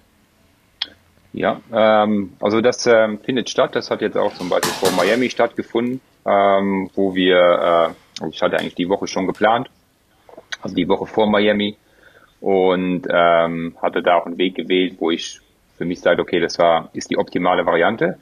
Und dann hat mich Jan aber an dem Wochenende, äh, ja, ein paar Tage vor der Woche dann angerufen und gesagt, ja, hat den Plan gesehen, äh, alles super, alles gut. Äh, aber er würde sich halt sicherer fühlen, äh, wenn er im Laufe nochmal eine spezifische Einheit machen würde, die er in der Vergangenheit schon gemacht hat und wo er einfach nochmal Selbstvertrauen mitnehmen würde. Aber ähm, es liegt in meiner Hand. Also wenn ich die einbauen will, äh, wenn ich denke, das wäre gut, also ich, er könnte damit auch top performen, dann machen wir es. Ansonsten bleiben wir natürlich beim, beim geplanten. Ich habe mir das angeschaut, äh, habe überlegt und ähm, dann so ein bisschen abgewogen, aber dann für mich entschieden, okay, ähm, wir machen das. Also wir, wir, wir ändern den, ich sage jetzt mal den Masterplan, den ich erstmal hatte, um. Ähm, und habe dann ähm, im Prinzip immer so die Balance, okay, Motivation, Selbstvertrauen gegen, was ist der optimale Reiz? Und ähm, habe mich für die äh, Variante eben entschieden, die Jan vorgeschlagen hat und es ist auch gut gegangen und er hat auch die Einheit gut absolviert, hat da was für sich mitgenommen. Also das passiert dann schon. Ähm, das passiert aber selten. Also wirklich, das muss, muss dann wirklich punktuell sein. Es macht jetzt wenig Sinn, du planst was und äh, du willst immer wieder was anderes einbauen, dann, dann sind wir wieder an dem Punkt, so nach dem Motto, okay, gut, vielleicht sollen wir prinzipiell über die Sache reden.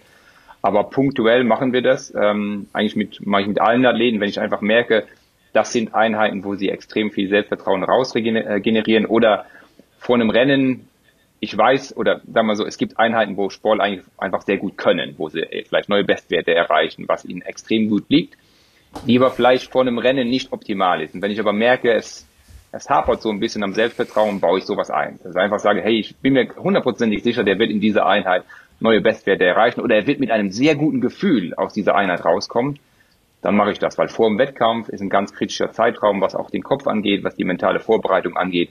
Da sind negative Erlebnisse eher schlecht. Man sagt, man, man darf ja Fehler machen, aus Fehlern lernt man, aber meiner Meinung nach sollten die Fehler nicht eine Woche vom Wettkampf passieren, äh, sondern da sollte das möglichst alles in eine positive Richtung laufen.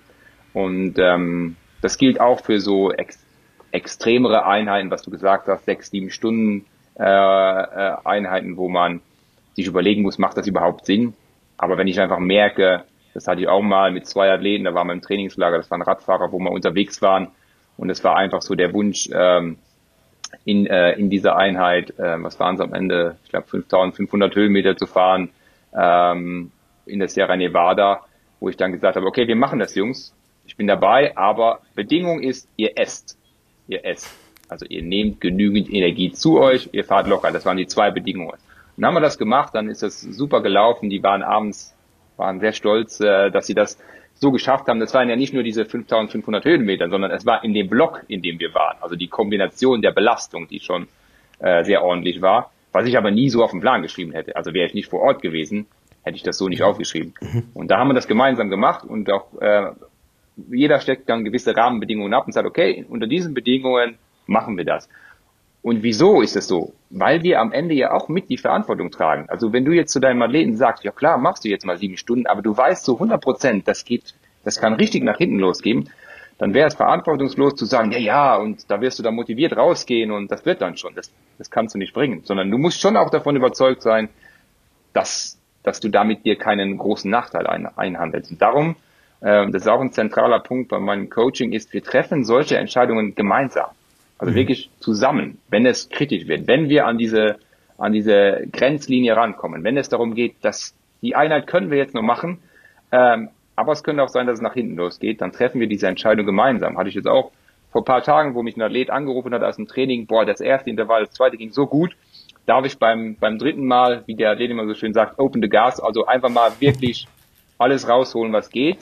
Ähm, das mussten wir dann sehr schnell entscheiden, weil er stand, war auf seinem Fahrrad da und habe ich mir jetzt kurz angestanden und gesagt, ja, okay, lass uns das machen. Das, das, da macht das Sinn, weil ich wusste, es ist genügend Zeit bis zum nächsten Wettkampf. Wir können das riskieren, das kann wenig passieren. Das ist das dritte Intervall. Mach. Und er ist mit einem super Gefühl rausgegangen. In der anderen Situation hätte ich einfach vielleicht sagen müssen, du, nein, es geht doch gut, lass es einfach so. Du musst nicht nur mal eins draufsetzen. Es ist nicht immer gut, wenn es gut läuft, nochmal eins draufzusetzen. Manchmal muss man einfach dann die Geduld haben und es einfach so lassen, wie es ist. Und dann zum Wettkampf gehen und dann da, sage ich mal, seine Bestwerte fahren. Das ist immer situativ abhängig.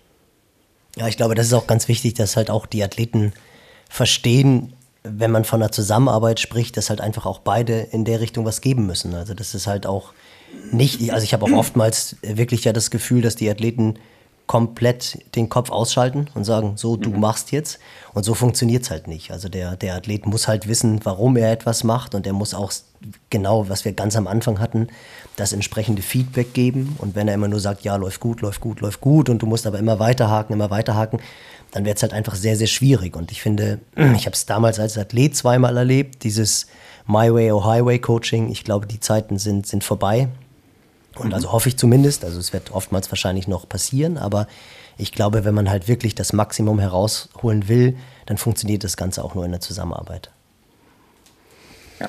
Ja, ich, ich sehe mich, ja. Da, seh mich da auch eher als, als konservativ oder geradezu spießig, wenn es um solche Aktionen geht. Ähm, ich bin immer erstmal sehr, sehr zurückhaltend, weil ich auch echt negative Erfahrungen gemacht habe, wenn du Sportler zu sehr an die lange Leine lässt. Klingt jetzt ein bisschen diktatorisch quasi, aber dass es dann einfach, dass es dann ausartet. Und ähm, ich bin da eurer Meinung auch, man muss das, solche, solche Entscheidungen gemeinsam fällen, muss halt das Für und Wider halt abwägen. Und dann kann man auch äh, vielleicht nochmal sagen, okay, ich sage jetzt meine Meinung, aber finale Entscheidung liegt dann letztendlich beim Sportler, weil er ist äh, letztendlich irgendwo trotz allem halt für sich selbst verantwortlich. Ähm, Aber man kann halt die, die Bedenken sagen. Also gerade letztes Jahr wollten halt viele 300 Kilometer fahren oder vielleicht auch mal 400 Kilometer fahren, einfach weil sie eine Challenge gebraucht haben, weil es keine Wettkämpfe gegeben hat. Ähm, ja, da gab es einen, der ist halt dann 300 Kilometer gefahren im 34er Schnitt und hat halt nichts gegessen, großartig dabei und war halt völlig grau, als er heimgekommen ist und war halt dann wirklich komischerweise oder dummerweise vier Tage später krank. Oh Wunder.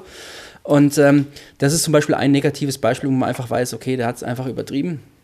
Und ähm, ja, jetzt ich muss ich gerade wieder lachen, das ist kein Witz, so wie, wie, letzte, wie letztes Mal. Guckt mal hier, seht ihr den? Das ist nämlich Gerd, Gerd die Katze, die, Nachbar, die Nachbarkatze, die Nachbarkater. Der ist wieder da. Der ist jedes Mal da. Ist, ist wahrscheinlich, wahrscheinlich der größte Fan von Coaches Corner. ja, ja. Unser Maskottchen ist das. Ja, wirklich unfassbar. Ja. Ähm, ja, ich, ich hatte eigentlich eine andere Frage, aber irgendwie hast du die eben auch schon beantwortet bezüglich Gadgets und wir weichen ja auch ein bisschen davon ab. Ich finde das total gut. Ähm, ich hatte mir die Frage äh, so als Ersatzfrage auch schon äh, überlegt, als ich ähm, das Projekt äh, von, von Jan, also Jan Frodeno mit SAP irgendwie mitbekommen habe und äh, da hatte er auch so eine, du hast ihm ja ein, ein, ein, ein Pacing-Fenster gegeben, ein Wattfenster, das will ich jetzt gar nicht hören, keine Angst, ähm, sondern ähm, du hast ihm aber trotzdem ja etwas an die Hand gegeben. Und da ist, glaube ich, halt immer wieder die Frage, äh, wie macht man das aus optimal oder optimal? Also ich weiß ja, dass du jetzt nicht äh, wöchentlich mit Diagnostiken arbeitest, aber jetzt an dem Beispiel, wie hast du quasi das ähm, analysiert und vorgegeben? Also wie viel Pacing in Anführungszeichen Tests machst du im Training oder rennspezifisches Training jetzt im Vorfeld eines solchen Wettkampfs oder auch anderer Wettkämpfe? Ähm, nimmst du quasi als, als Test, äh, weil ich meine, am Ende des Tages musst du es ja auf der Straße in Aero-Position, jetzt in dem Beispiel, auf der anderen Seite vielleicht bei der Tour am Berg äh, nach 150 Kilometer äh, fahren können. Also wie, wie ähm, gehst du da vor? Ähm, ich, ich würde sagen, sehr simpel. Und ähm, wir machen das meistens so, dass ähm, vor diesen großen Wettkämpfen, es gibt einen gewissen Aufbau dahin und einer der letzten Einheiten äh, fährt äh, in dem Fall Jan dann auch längere Intervalle, zum Beispiel zweimal 30 Minuten äh, in, in Race Pace wäre jetzt eine Möglichkeit, hängt immer ein bisschen vom Trainingsstatus ab, aber nehmen wir das jetzt mal als Beispiel. Ähm, wir haben in, in Girona eine Strecke, wo er das dann macht. Also er fährt zwar sehr viel auf der Rolle, aber diese äh, letzten Einheiten fährt er dann nochmal draußen. Ähm, und da gucken wir uns dann an, wie verhält sich die Herzfrequenz, wie, wie ist die Temperatur natürlich draußen, wie fühlt er sich bei den vorgegebenen, ähm, bei diesem vorgegebenen Wattfenster, in dem wir da uns bewegen. Und auf Grundlage der Daten und auf Grundlage der letzten Einheit, die er dann im besten Falle vor Ort macht, also sprich in Miami, in diesen, unter diesen Bedingungen, legen wir dann das finale Pacing fest. Also gar nicht jetzt, äh, wir haben da nicht die Möglichkeit, eine Diagnostik nochmal zu machen, sondern wirklich, wir versuchen spezifische Intervalle zu machen, äh, sehr nah an, an, an an der Rennintensität dran und zu gucken, ob sein Herz-Kreislauf-System so in dem Bereich sich bewegt, wo wir uns das auch für den Wettkampf erwarten würden. Und dann kriegt der Jan ein Fenster, dann weiß er, okay, das ist das obere und untere Fenster, da kann ich mich drin bewegen. Äh, dann je nach Strecke überlegt man, okay, kann man vielleicht auch irgendwo eine Attacke setzen, in welchem Bereich sollte sich die bewegen, äh, wie lange sollte die in etwa sein. Und das sind aber dann die Informationen, die er hat. Und er macht es dann eigentlich wie wir als Trainer. Er nimmt diese Informationen auf, er sammelt die und entscheidet dann aber im Rennen, was er macht. Also er ist dann derjenige, der dann sich überlegt, okay, was wende ich jetzt an von diesen Informationen, die mir jetzt dann gegeben hat. Der schaut nicht da jede Minute auf seinen Powermeter oder auf sein Wattmesser, sondern er nimmt das Körpergefühl, weil das haben wir ganz am Anfang schon oft gesehen. Haben eine Pacing-Strategie festgelegt, vor allem auf Hawaii und die Beine waren halt richtig schlecht. Und das wäre, hätte, hat einfach nicht funktioniert. Ähm, und dann musst du ja im Kopf komplett umdenken. Und darum haben wir das System verändert. Und es läuft wirklich so ab, dass ich ihm möglichst viele Informationen gebe und er dann selber auf Grundlage dieser Informationen und der Situation, in der er ist, eine Entscheidung trifft. Und das funktioniert sehr gut, hat hier auch ähm, soweit sehr gut funktioniert. Ähm, und ja, wenn du da mal so einen, so einen gebrauchten Tag halt hast oder auf der anderen Seite einen sehr guten Tag hast, hast du einfach die Range, in der du dich bewegen kannst. Wir gehen nochmal auf die Spezifik der Strecke natürlich ein. Wenn du jetzt Anstiege hast oder Gegenwind, dass man da nochmal ähm, gewisse ähm, ja, Strategien bespricht, wie viel über der Schwelle fährst du jetzt hier, wo versuchst du dich eher zu erholen, wo könntest du eine Attacke setzen. Aber prinzipiell läuft das Pacing so unspektakulär ab. Also wirklich vorm Rennen nochmal wirklich kurz vorher prüfen, wo sind wir denn in der spezifischen Wettkampfintensität. Ja.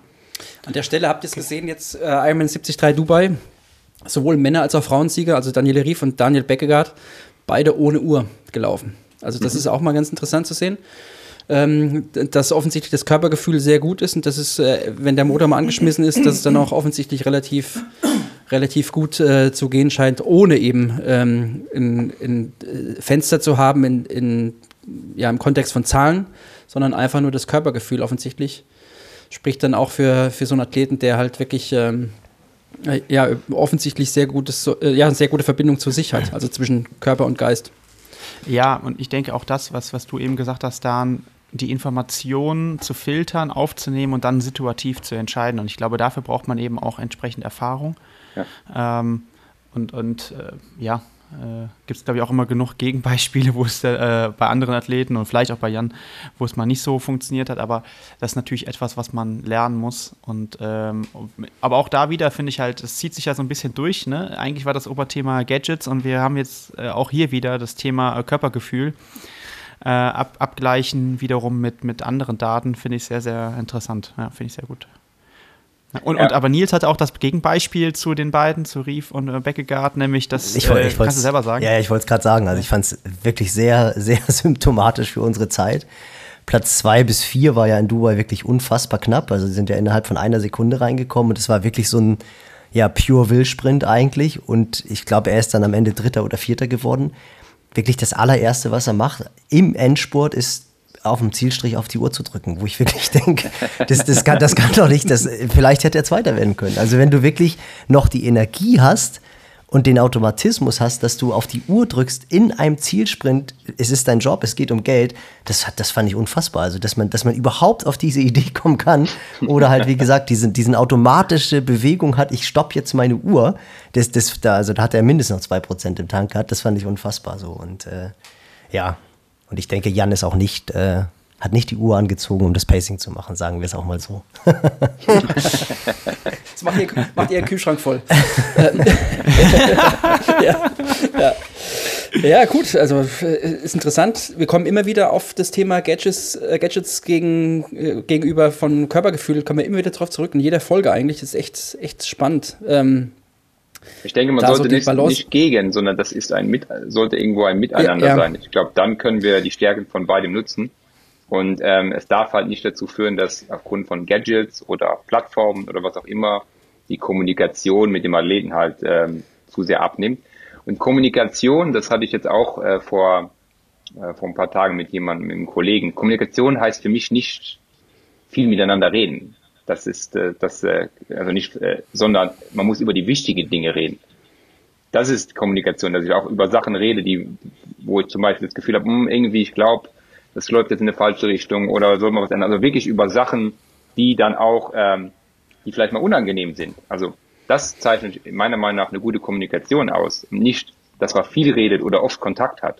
Also da muss man, glaube ich, einfach differenzieren über die Qualität der Kommunikation äh, im, im Leistungssport, weil das äh, sehen wir auch immer wieder ähm, intern, wo man das Gefühl hat, man redet zwar viel, aber die wichtig, richtig wichtigen Dinge, die kommen gar nicht zur Sprache.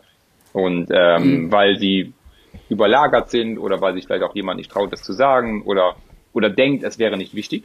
Und ähm, da wirklich ähm, vielleicht als Trainer auch die richtigen Fragen stellen, dass man dahin geht, wo es vielleicht unangenehm ist oder wo vielleicht ja wo man selber halt sieht, okay, da könnte es ein Problem geben. Und äh, wenn man dann das andere noch, äh, noch äh, ich sag jetzt mal überspitzt gesagt, ausschmückt mit, äh, mit Smalltalk, dann ist es gut.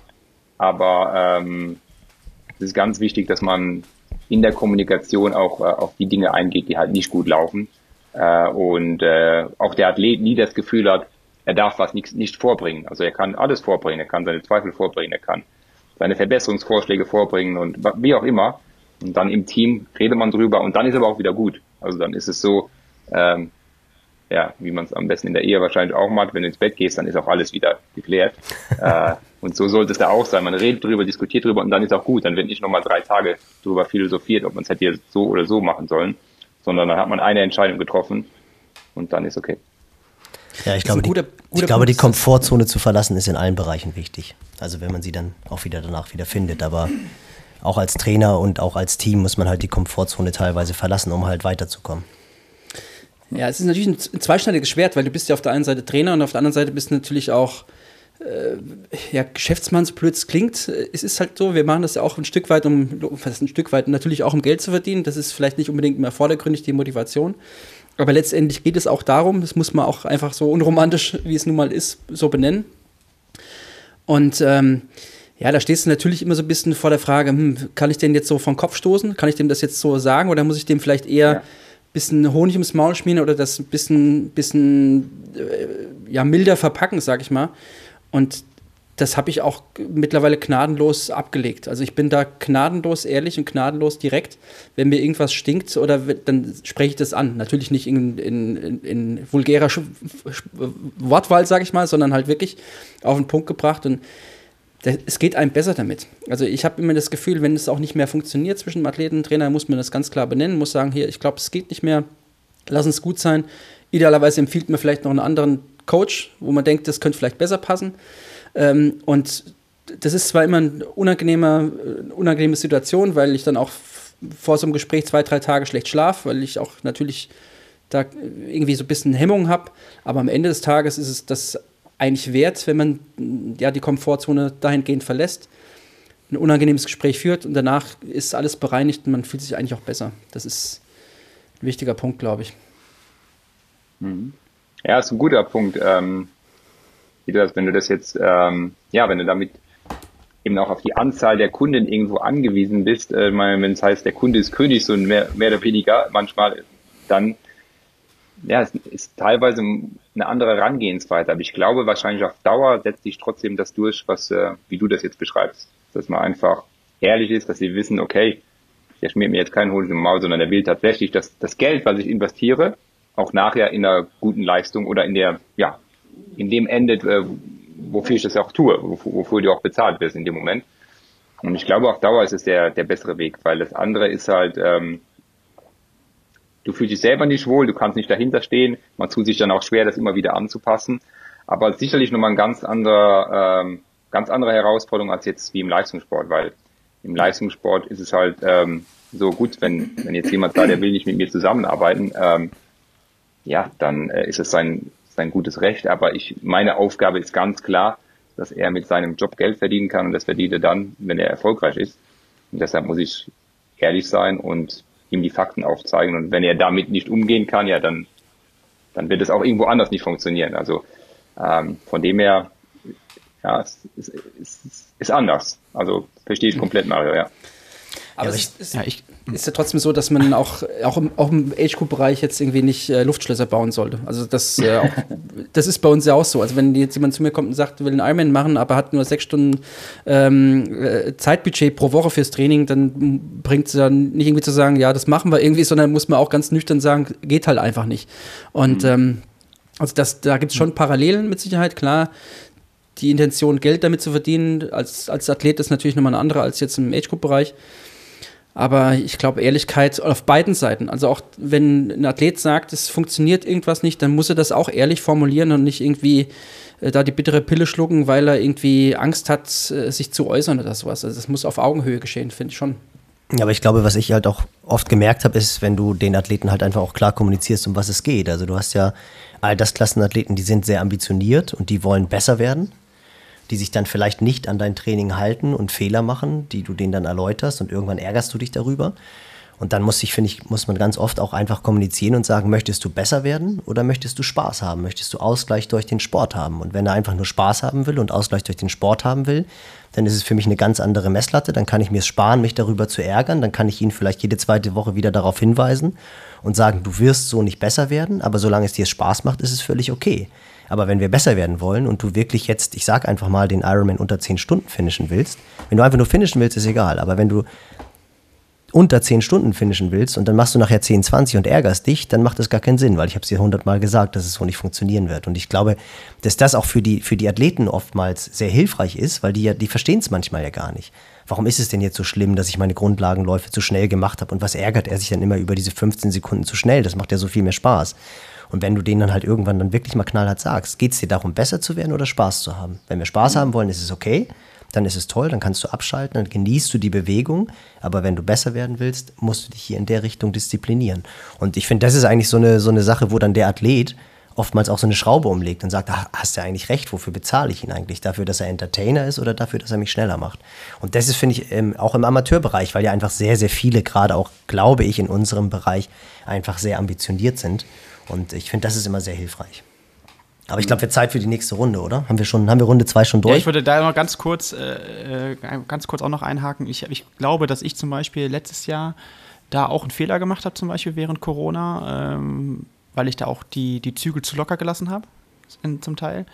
Und wenn da mal was äh, ja, uminterpretiert worden ist im Trainingsplan, sag ich es mal so, äh, dann habe ich äh, das zwar kommentiert, aber habe halt nicht eben diese, diesen Schluss gezogen, so ja, willst du Spaß haben oder willst du besser werden? Auch im Profibereich im Übrigen nicht, weil ich halt gesehen habe, dass die mentale Belastung schon grundsätzlich hoch ist und ich da einfach ein bisschen mehr Freiraum lassen wollte. Muss aber ehrlich gestehen, dass ich ähm, da schon so ein bisschen jetzt für büße, weil ähm, wenn es damals nicht äh, schlimm war, warum ist es dann heute schlimm in Anführungszeichen? Ähm, und das ist so ein, ja, würde ich jetzt im Nachhinein schon sagen, ein Fehler tatsächlich gewesen und dass ich da inkonsequent war. Ähm, und das, gut, kann man ja auch wieder korrigieren, man kann es ja auch argumentieren, aber äh, ja, war sicherlich auch etwas, äh, was man auch mal so auf eine andere Weise gelernt hat, ähm, in einem Jahr, wo vielleicht auch mal alles anders war. Ja. Guter Punkt. Definitiv, ich, ja. ich, würde, ich würde mal zurückkommen zum, ja, letztendlich ist es auch in der Form von Gadget. Und zwar habe ich eine Frage hinsichtlich Höhentraining. Also hast du eben schon angesprochen, dass ihr mit äh, Bora immer wieder in die Serie Nevada geht zum, zum Höhentraining. Ähm, ob ihr das auch getestet habt, also echtes Höhentraining versus künstliche Höhe in Form von, von äh, Zelt, also Schlafen im Höhenzelt. Ähm, oder auch jetzt ganz, ganz aktuell wird ja immer populärer, auch dann gegenüber dem Hitzeadaptationstraining, ob ihr da irgendwie ja, Vergleiche angestrebt habt oder warum geht ihr in die Sierra Nevada? Das ist ja auch immer sehr viel Aufwand hinzufliegen und ähm, siehst du nur den, den Benefit in der Höhe oder auch den Benefit des Bergauffahrens dort? Also das würde mich mal interessieren, warum man das ähm, so, ich nenne es mal exzessiv macht. Mhm. Ähm, also in der Sierra Nevada ist erstens die, ähm, also wir sind ja in der Höhe von 2300 Meter, jetzt mal circa, und ähm, was sehr auffällig ist, ist, alle Athleten, die in der Sierra Nevada in der Höhe sind, und dann vergleichbar in einer, ähm, an einem anderen Ort in, der, in derselben Höhe, ähm, beschreiben das immer so, wie wenn die Sierra Nevada, ich sage jetzt mal, aggressiver wäre. Also die merken die Höhe deutlich mehr da, als sie mhm. dieselbe Höhe merken irgendwo in den Alpen. Ähm, das ist jetzt nicht wissenschaftlich belegt, das ist einfach nur jetzt mal so ein Feedback. Das ist so der erste Punkt. Dann haben wir ähm, sehr gute Erfahrungen gemacht. Ich meine, wir haben es jetzt auch wieder gesehen. Max Schachmann kam aus der Höhe. Ähm, Matteo Fabro, der fünfte bei Tireno geworden ist, kam auch aus der Höhe. Ähm, wir haben auch aus der Vergangenheit sehr viele Beispiele, wo unsere Athleten aus der Höhe, speziell aus der Sierra Nevada, gute Leistungen bis sehr gute Leistungen gebracht haben. Sind aber auch alles Athleten, wo wir davon überzeugt sind, dass die Höhe auch, ähm, ähm, sage ich mal, einen leistungsbringenden Effekt hat, also dass sie auf die Höhe reagieren mit einer äh, Blutvolumenzunahme. Aber die Sierra Nevada bietet halt auch extrem gute Trainingsbedingungen. Das, was du gesagt hast, also alleine der Aufstieg hoch, äh, das sind 30 Kilometer, das sind äh, irgendwo um die 6, 5, 6 Prozent. Das ist ein Anstieg, den kann man sehr schön fahren in allen möglichen Intensitätsbereichen. Man kann eben auch ähm, um die Sierra Nevada rum, also sprich um Granada rum oder auch im Süden sehr profiliert fahren. Man kann eher äh, etwas flacher fahren. Man kann sich wirklich das Trainingsgelände aussuchen, auch wenn es ein großer Aufwand ist. Aber man hat da wirklich alles, was man als ähm, Radfahrer, und mittlerweile, man, die Schwimmer sind ja auch oben ähm, im Schwimmcenter, aber mittlerweile auch als im, im Triathlon, was man braucht, um optimal die Trainingsreize zu setzen. Und dann kommt dazu, meine Empfehlung ist, dass Athleten in der Höhe immer noch mal besonders akribisch arbeiten. Also, weil jeder hat so ein bisschen Respekt vor der Höhe, dann wird mehr auf die Ernährung geschaut, es wird, ähm, es gibt nicht große Ablenkungen des Serien, also da oben, ähm, du, du bist fokussiert, du passt genau auf, dass du dich an deine Intensitäten hältst. Jeder hat so ein bisschen Angst, dass er überzieht. Ähm, man ist auch als Trainer vielleicht sogar auch nochmal aufmerksamer. Also es ist ein sehr, sehr intensives Arbeiten. Also wirklich ähm, leistungsorientiertes Arbeiten. Und wenn du dasselbe Setup jetzt woanders hast und du würdest äh, und machst das mit derselben Akribe und alles, kann ich mir vorstellen, dass du vieles von diesen Effekten auch hast. Äh, also unter normalen Bedingungen. Also das ist ja auch, was Studien zeigen, dass ein Effekt von diesem Höhentrainingslager oft einfach das perfekte Trainingslager ist. Äh, Nichtsdestotrotz haben wir auch Athleten, die sowohl bei Normal Null äh, gut trainiert haben, als auch in der Höhe und wo du einfach merkst, es gibt einfach diesen Höhenboost, es gibt an, äh, dieses das Phänomen, dass du einfach ähm, ein höheres Blutvolumen hast. Und ähm, wir, was wir geändert haben, am Anfang waren wir mit großen Gruppen oben. Wir versuchen diese Gruppen immer weiter zu reduzieren auf die Leute, wo wir wirklich zu 100 Prozent denken, dass das bringt was, weil in der Höhe auch eine kleine Trainingsgruppe extrem wichtig ist, damit du wirklich auch jeden auf jeden individuell eingehen kannst und das Training auch anpassen kannst. Ähm, wir sind nicht der Meinung, dass jeder in die Höhe sollte, sondern das haben wir auch gesehen bei Athleten, die äh, eben unter Hitzebedingungen, unter Wärmebedingungen sehr gut trainiert haben, ein extrem hohes Leistungslevel erreicht haben. Mittlerweile weiß man ja, dass es ähnliche Adaptationsmechanismen gibt. Und jetzt auch in Richtung Olympia-Vorbereitung ist das genau die Frage. Ähm, gehst du jetzt nochmal in ein Hitzecamp vor Olympia? Gehst du vorher in die Höhe? Gehst dann frühzeitig rüber, um da die Hitze zu haben? Also wir beschäftigen uns auch mit dieser Hitzeadaptation. Aber man hat im Radsport nicht ganz so viele Möglichkeiten wie im Triathlon, einfach aufgrund der hohen Wettkampfdichte. Und du hast nicht so viele Zeiträume, wo du so immer wieder Camps machen kannst. Du musst dann wirklich gucken, wo platzierst du das und was machst du, ähm, um eine gute Balance zu haben zwischen Rennen, Training, Erholung, Zeit, die die Athleten auch zu Hause sind, weil die sind ja eh schon viel unterwegs. Und wenn du sie dann immer noch mal zum Hitzecamp irgendwo hinschickst, ähm, muss halt mit den Ressourcen halt haushalten. Aber es ist bei uns ein Thema, ähm, definitiv. Und auch da versuchen wir aber in den nächsten Jahren nochmal besser zu werden, was, äh, also nicht besser unbedingt, in der Umsetzung, aber wirklich auch im, wie viel bringt es tatsächlich, weil Ziel ist es von uns, so wenig wie möglich Athleten in die Höhe zu bringen, weil wir denken, kleine Gruppe, gute Betreuung äh, und für die halt optimal, anstatt da, sage ich jetzt mal, alle, alle hochzuschicken und ähm, dann auch ein, ja, kleineren Outcome für die zu haben, für die es eigentlich wichtig wäre. Das ist so ein bisschen die Erfahrung, die wir gemacht haben, als wir größere Gruppen hatten, wo dann auch ein bisschen, ähm, ja, wo auch teilweise mal überzogen wurde, wo du die Kontrolle nicht mehr so gut hast. Ähm, und ähm, wo wir auch in den nächsten Jahren versuchen, noch mehr Anhaltspunkte zu kriegen, für wen wirkt's und bei wem, ähm, da muss man ja vorsichtig sein, ähm, bei wem wirkt Sierra Nevada nicht so, wie wir uns das vorstellen, mit dem Trainingskonzept, was wir haben. Weil es gibt ja viele Einflussfaktoren, wieso Höhe eventuell nicht wirkt, sei es die Höhe an sich, vielleicht ein kleiner irgendwas im Vorfeld, was beim Athleten nicht gepasst hat, vielleicht auch das Trainingsregime, dass, dass man den einfach anders trainieren müsste in der Höhe. Ähm, und das muss man dann irgendwo alles ausschließen. Aber wir haben jetzt ein gutes, ein gutes Trainingsregime. Wir haben jetzt bei uns vier Trainer. Alle sind mehr oder weniger auf dem, im selben Schema drin. Also wir konnten uns da auf eine gute Variante einigen. Und jetzt wollen wir einfach schauen, für welche Athleten passt das. Und auch messbar. Also dass es auch wirklich so ist, dass wir sagen können, es macht einen Unterschied, ob der jetzt in der Höhe ist oder eben unter normalen Nullbedingungen trainiert. Und die letzte Sache mit Höhenzelten. Ähm, wir nutzen das öfters mal zur Vorbereitung also dass Athleten, bevor sie in die Höhe gehen oder wenn sie von der Höhe wieder runterkommen, das nochmal ein bisschen verlängern. Ob der Effekt jetzt hundertprozentig gleich ist, könnte ich jetzt hier nicht sagen. Ich habe hab mal mit einer Athletin gearbeitet, die hat nur Zelt gemacht und hatte ähnlich gute Bedingungen. Ähm, habe andere Athleten, die ähm, ja, wo, wo, wo schildern, naja, irgendwie haben sie das Gefühl, es ist nicht so. Das liegt dann aber auch ein bisschen an den Geräten. Manchmal musst du die Geräte dann auch richtig einstellen, damit du auch die richtige Zielhöhe hast. Also ähm, daher habe ich jetzt keine fundierte Meinung dazu. Ich sehe es nur sehr positiv als Vor- oder Nachbereitung. Das machen wir, das funktioniert auch sehr gut. Aber jetzt zu sagen, ich ersetze einen Höhencamp in der Sierra Nevada mit dem Zelt zu Hause, ähm, würde ich immer die Variante Sierra Nevada nehmen. Außer ich sehe einfach vom Reisestress. Also der Athlet ist ständig unterwegs und ich würde ihm damit die Möglichkeit geben, dass er zu Hause ist mal zwei, zweieinhalb Wochen. Ähm, dann könnte ich mich auf sowas einlassen. Aber ansonsten okay. eher dann ähm, ja, in die Höhe gehen. Wenn ich da nochmal nachhaken darf, in dem Fall jetzt, seid ihr da direkt aus der Höhe zu, zu Paris-Nizza gegangen oder wart ihr dann schon zwischenzeitlich nochmal zu Hause? Nee, nee, direkt aus der Höhe zu Paris-Nizza. Ja. Okay. Also da ist ein Konzept, was wir, wo wir eigentlich sehr gut damit fahren.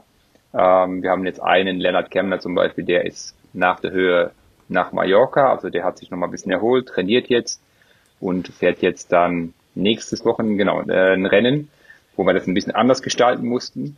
Ähm, und da wird es auch interessant sein, was passiert dann praktisch in der dritten Woche nach der Höhe, äh, wo wir ja dann wieder in einen Bereich kommen, wo zumindest laut Wissenschaft die Leistung wieder in einen guten Bereich geht. Aber bei dem hatten wir genau dasselbe. Der hat sich die paar Tage danach richtig gut gefühlt, auch im Training sehr stark. Äh, dann so eine Olala-Phase, so ein bisschen schwammige Beine, was wir auch kennen. Und jetzt geht's wieder in eine sehr gute Richtung, also fast schulbuchmäßig. Ja, Dan, du warst ja Head of Innovations oder bist es vielleicht immer noch auch bei, bei Bora. Und mich würde interessieren, wir hatten ja schon das Thema Gadgets, wobei es muss gar kein Gadget sein. Das kann auch Literatur sein, das kann vielleicht auch, wie du es jetzt gesagt hast, Granada eine Location sein oder whatever. Gab es irgendetwas so im letzten Jahr, letzten anderthalb Jahren, was bei dir wirklich ein Erstaunen ausgelöst hat? Also, wo du wirklich so gedacht hast, das war etwas, was die Athleten und mich in der Arbeit wirklich vorangebracht hat, was du vorher so nicht kanntest? Also Erstaunen, ähm, wir hatten jetzt, ähm, äh, Mario hat es ja auch im Test, diese die Core-Sensoren, also die, die Sensoren, die die Körpertemperatur messen, die Körperkerntemperatur. Ähm, und was mich erstaunt hat, ist, ähm, wie einfach das äh, jetzt möglich ist im Vergleich zu vorher mit einer Pille schlucken. Ähm, und ähm, jetzt eben diese ganzen Informationen, wo wir darüber kriegen, also sprich diese individuellen Unterschiede, die es gibt, ähm, dieses, dass du mal bei jeder Trainingseinheit auch einfach mal guckst, was macht die Temperatur. Also es ist momentan noch mehr ein Beobachten als jetzt gleich ein Intervenieren. Und ähm, es war für mich einfach so, also damals, als die Firma auf mich zugekommen ist ähm, und das vorgestellt haben, in welche Richtung sie gehen wollen, ähm, war das für mich so, jetzt, ja, ja klar ist die Information wichtig. Also das ist, ist so, eine, so eine simple Sache. Es ist nur irgendwie schwierig gewesen, das bis jetzt zu messen. Aber wenn wir das so einfach messen können, ja, das wäre natürlich genial. Und ähm, das ist für mich so eine Sache, wo ich sage, hey, Körpertemperatur, es gibt schon einige Sachen darüber, allerdings noch wenig dann wirklich im Hochleistungssport unter Belastung und was man dann alles machen kann. Aber es gibt Informationen und dass das am Endeffekt ich sage jetzt mal so einfach, ich meine, da steckt viel Entwicklungsarbeit darin und ist ja immer noch ein stetiger Prozess, der da läuft. Ähm, aber dass wir jetzt in der Lage sind, das zu machen, das fand ich irgendwie, ähm, also ich habe mich dann darüber gewundert, dass es nicht schon vorher gegangen ist, weil so ein bisschen, so nach dem Motto, wir fliegen zum Mars, aber wir können die, die, die Temperatur nicht auf eine einfache Art und Weise konstant messen. ähm, das war so ein bisschen, wo ich sage, wow, okay, bevor wir über Sauerstoffsättigung und sonstiges reden, das ist, das ist doch mal ein Tool. Ganz, ganz einfach. Also, und, äh, und das ist das auch, was ich mit Tools meine. Manchmal sind diese einfachen Sachen, die man kriegt, wo nicht, weil, äh, oder ich sag jetzt mal so, die Firma hat mich dann auch gefragt, ja, was wollen wir denn berechnen? Und welche Koeffizienten und alles. Ich meinte, gar nichts. Ich brauche einfach nur erstmal die Temperatur. Und das, also einfach mal nur den Wert, das wäre schon mal super. Ob wir jetzt daraus dann irgendwelche Parameter definieren, das sei mal dahingestellt. Aber ähm, das hat mich so ein bisschen geflasht, äh, dass das jetzt da ist und wir arbeiten jetzt auch damit und mal schauen, was am Ende vom Jahr rauskommt, welche Rückschlüsse wir ziehen können, wie wir es einsetzen können. Genau, das war so ein bisschen das äh, so in den letzten Jahren. Wir, man, man sieht natürlich viel, wenn man jetzt hier für die Innovation zuständig ist, äh, für die Regeneration und äh, in der Ernährung und ähm, ja, von der Methodik her, aber es war nichts dabei, wo ich sage, eine einfache Messung und mit relativ viel Information äh, sehr schnell, äh, mit der ich gleich was anfangen kann. Da gab es äh, gab's wenig bis jetzt. Und ist es dann auch so ein Tool, was du jetzt dann auch bei allen deinen Athleten einsetzt oder seid ihr da eher in dem Stadium, wo ihr sagt, okay, wir haben jetzt hier zwei, drei Athleten, die testen das Ganze, ich versuche das Ganze ein bisschen zu bewerten und wenn ich dann das Gefühl habe, ist es wirklich so wertvoll, dass alles nutzen können, dann gebe ich es weiter? Oder ist es wirklich, seid ihr schon so weit, dass ihr jetzt sagt, okay, das, das ist ein Tool, was ich einfach bei allen Athleten ansetzen möchte? Ähm, nee, also wir, äh, ich nutze es vor allem bei den Radfahrern eben. Da hat die Kooperation ja auch, ähm, sage ich mal, angefangen. Da habe ich halt auch gleich mehrere Athleten, zum Beispiel in einer Einheit, wenn wir zusammen im Trainingslager sind und dann messen das sechs Leute, dann kann ich das auch mal untereinander vergleichen und auch schauen, ist da wirklich, ähm, ist da vielleicht auch noch ein Bug drin. Also das Gerät funktioniert mittlerweile sehr, sehr gut. Ähm, aber trotzdem fühle ich mich einfach sicherer in der Interpretation, wenn ich dann auch mehrere Athleten da habe, wie wenn ich jetzt, äh, ich weiß nicht, jetzt einen Triathleten damit ausstatte, der das alleine macht und misst und dann sehe ich da irgendwas und denke gleich, mm -hmm. also ich bin da noch etwas, vielleicht zu vorsichtig, aber ich bin momentan noch vorsichtig, äh, vertraue der Technik, aber ähm, will auch erstmal gucken, was mache ich da mit der Information. Also mhm. ich will verhindern, dass ich jemanden damit limitiere. Wir hatten vorher Pacing. Äh, Pacing ist ja immer ein bisschen das Problem, dass du auch jemanden limitieren kannst. Wenn du ihm eine, eine, eine mhm. Range gibst und vielleicht kann er an dem Tag mehr, als du da irgendwo berechnet hast und dann limitierst du ihn damit. Und wenn es bei der Temperaturmessung auch so ist, wenn du sagst, du hast da irgendwo eine Temperaturschwelle von 39,3, 39,5 oder wo auch immer und der schaut da drauf und wird komplett nervös, ähm, das will ich natürlich vermeiden, sondern erstmal Informationen generieren, um dann auch fundierte Aussagen ähm, nachher treffen zu können. Ja. So sehe ich es auch mit dem, mit dem Tool. Also es funktioniert, glaube ich, ganz gut und man muss wirklich, weil es echt noch in den Kinderschuhen steckt, einfach beobachten. Beobachten, gucken und dann vielleicht für sich Rückschlüsse draus ziehen. Das ist echt gerade aktuell ziemlich spannend, finde ich, das Thema. Also es macht schon Spaß und äh, ja, ich habe äh, mit Thermometerpillen auch mal ein bisschen äh, experimentiert, sag ich mal, aber das ist auf Dauer einfach zu teuer. Das muss man echt sagen. Die, die kosten halt 70, 80 Euro die Pille und dann, das ist auf Dauer äh, nicht praktikabel. Genau. Aber ich fand es schön, dass du gerade gesagt hast, wir fliegen zum Mars und waren bisher nicht in der Lage, die Körperkerntemperatur äh, live zu messen. Und das ist ja eben echt auch äh, ganz interessant, dass man, dass man jetzt im Jahr 2021 dann äh, endlich das geschafft hat. Ja, und ich finde halt auch, auch diesen, diesen äh, Bumblebee-Modus, dass du halt, was machst du mit der Information dann, wenn du es im Rennen einsetzen willst? Also was machst du jetzt konkret auf Hawaii, wenn du in der Spitzengruppe bist und dann stellst du fest, oh, meine Temperatur genau. geht hier aber hoch. Natürlich versuche ich dann vielleicht ein bisschen mehr Eis zu nehmen und ein bisschen mehr den Kopf runter zu kühlen. Aber das ist, ist natürlich schon spannend. Ich meine, klar, bei den wattbasierten Daten weiß man mittlerweile, wenn du jetzt permanent mit 20 Watt zu weit fährst, dann wird es irgendwann mit Glykogenspeicher nicht mehr reichen. Aber bei so einer Sache ist es dann ja doch äh, sehr, sehr schwierig. Also das ist, äh, habe ich mich halt auch schon gefragt, was machst du mit dem Tool und wie setzt du es dann halt auch womöglich am Race Day ein oder nutzt es dann vielleicht nur fürs Training, weil genau diese, diese limitierenden Faktoren, also sich künstlich zurückzuhalten, das ist ja durchaus auch gegeben. Also im Radsport sicherlich auch noch mehr, wo du dann vielleicht wirklich am Schlussanstieg dermaßen über dich hinauswachsen kannst, aufgrund der Zuschauer, wenn sie dann hoffentlich irgendwann mal wieder da sind ähm, oder auch nicht. Und äh, das ist dann ja schon, schon ein anderes Thema. Aber das finde ich sehr interessant, dass du das halt eben auch angesprochen hast.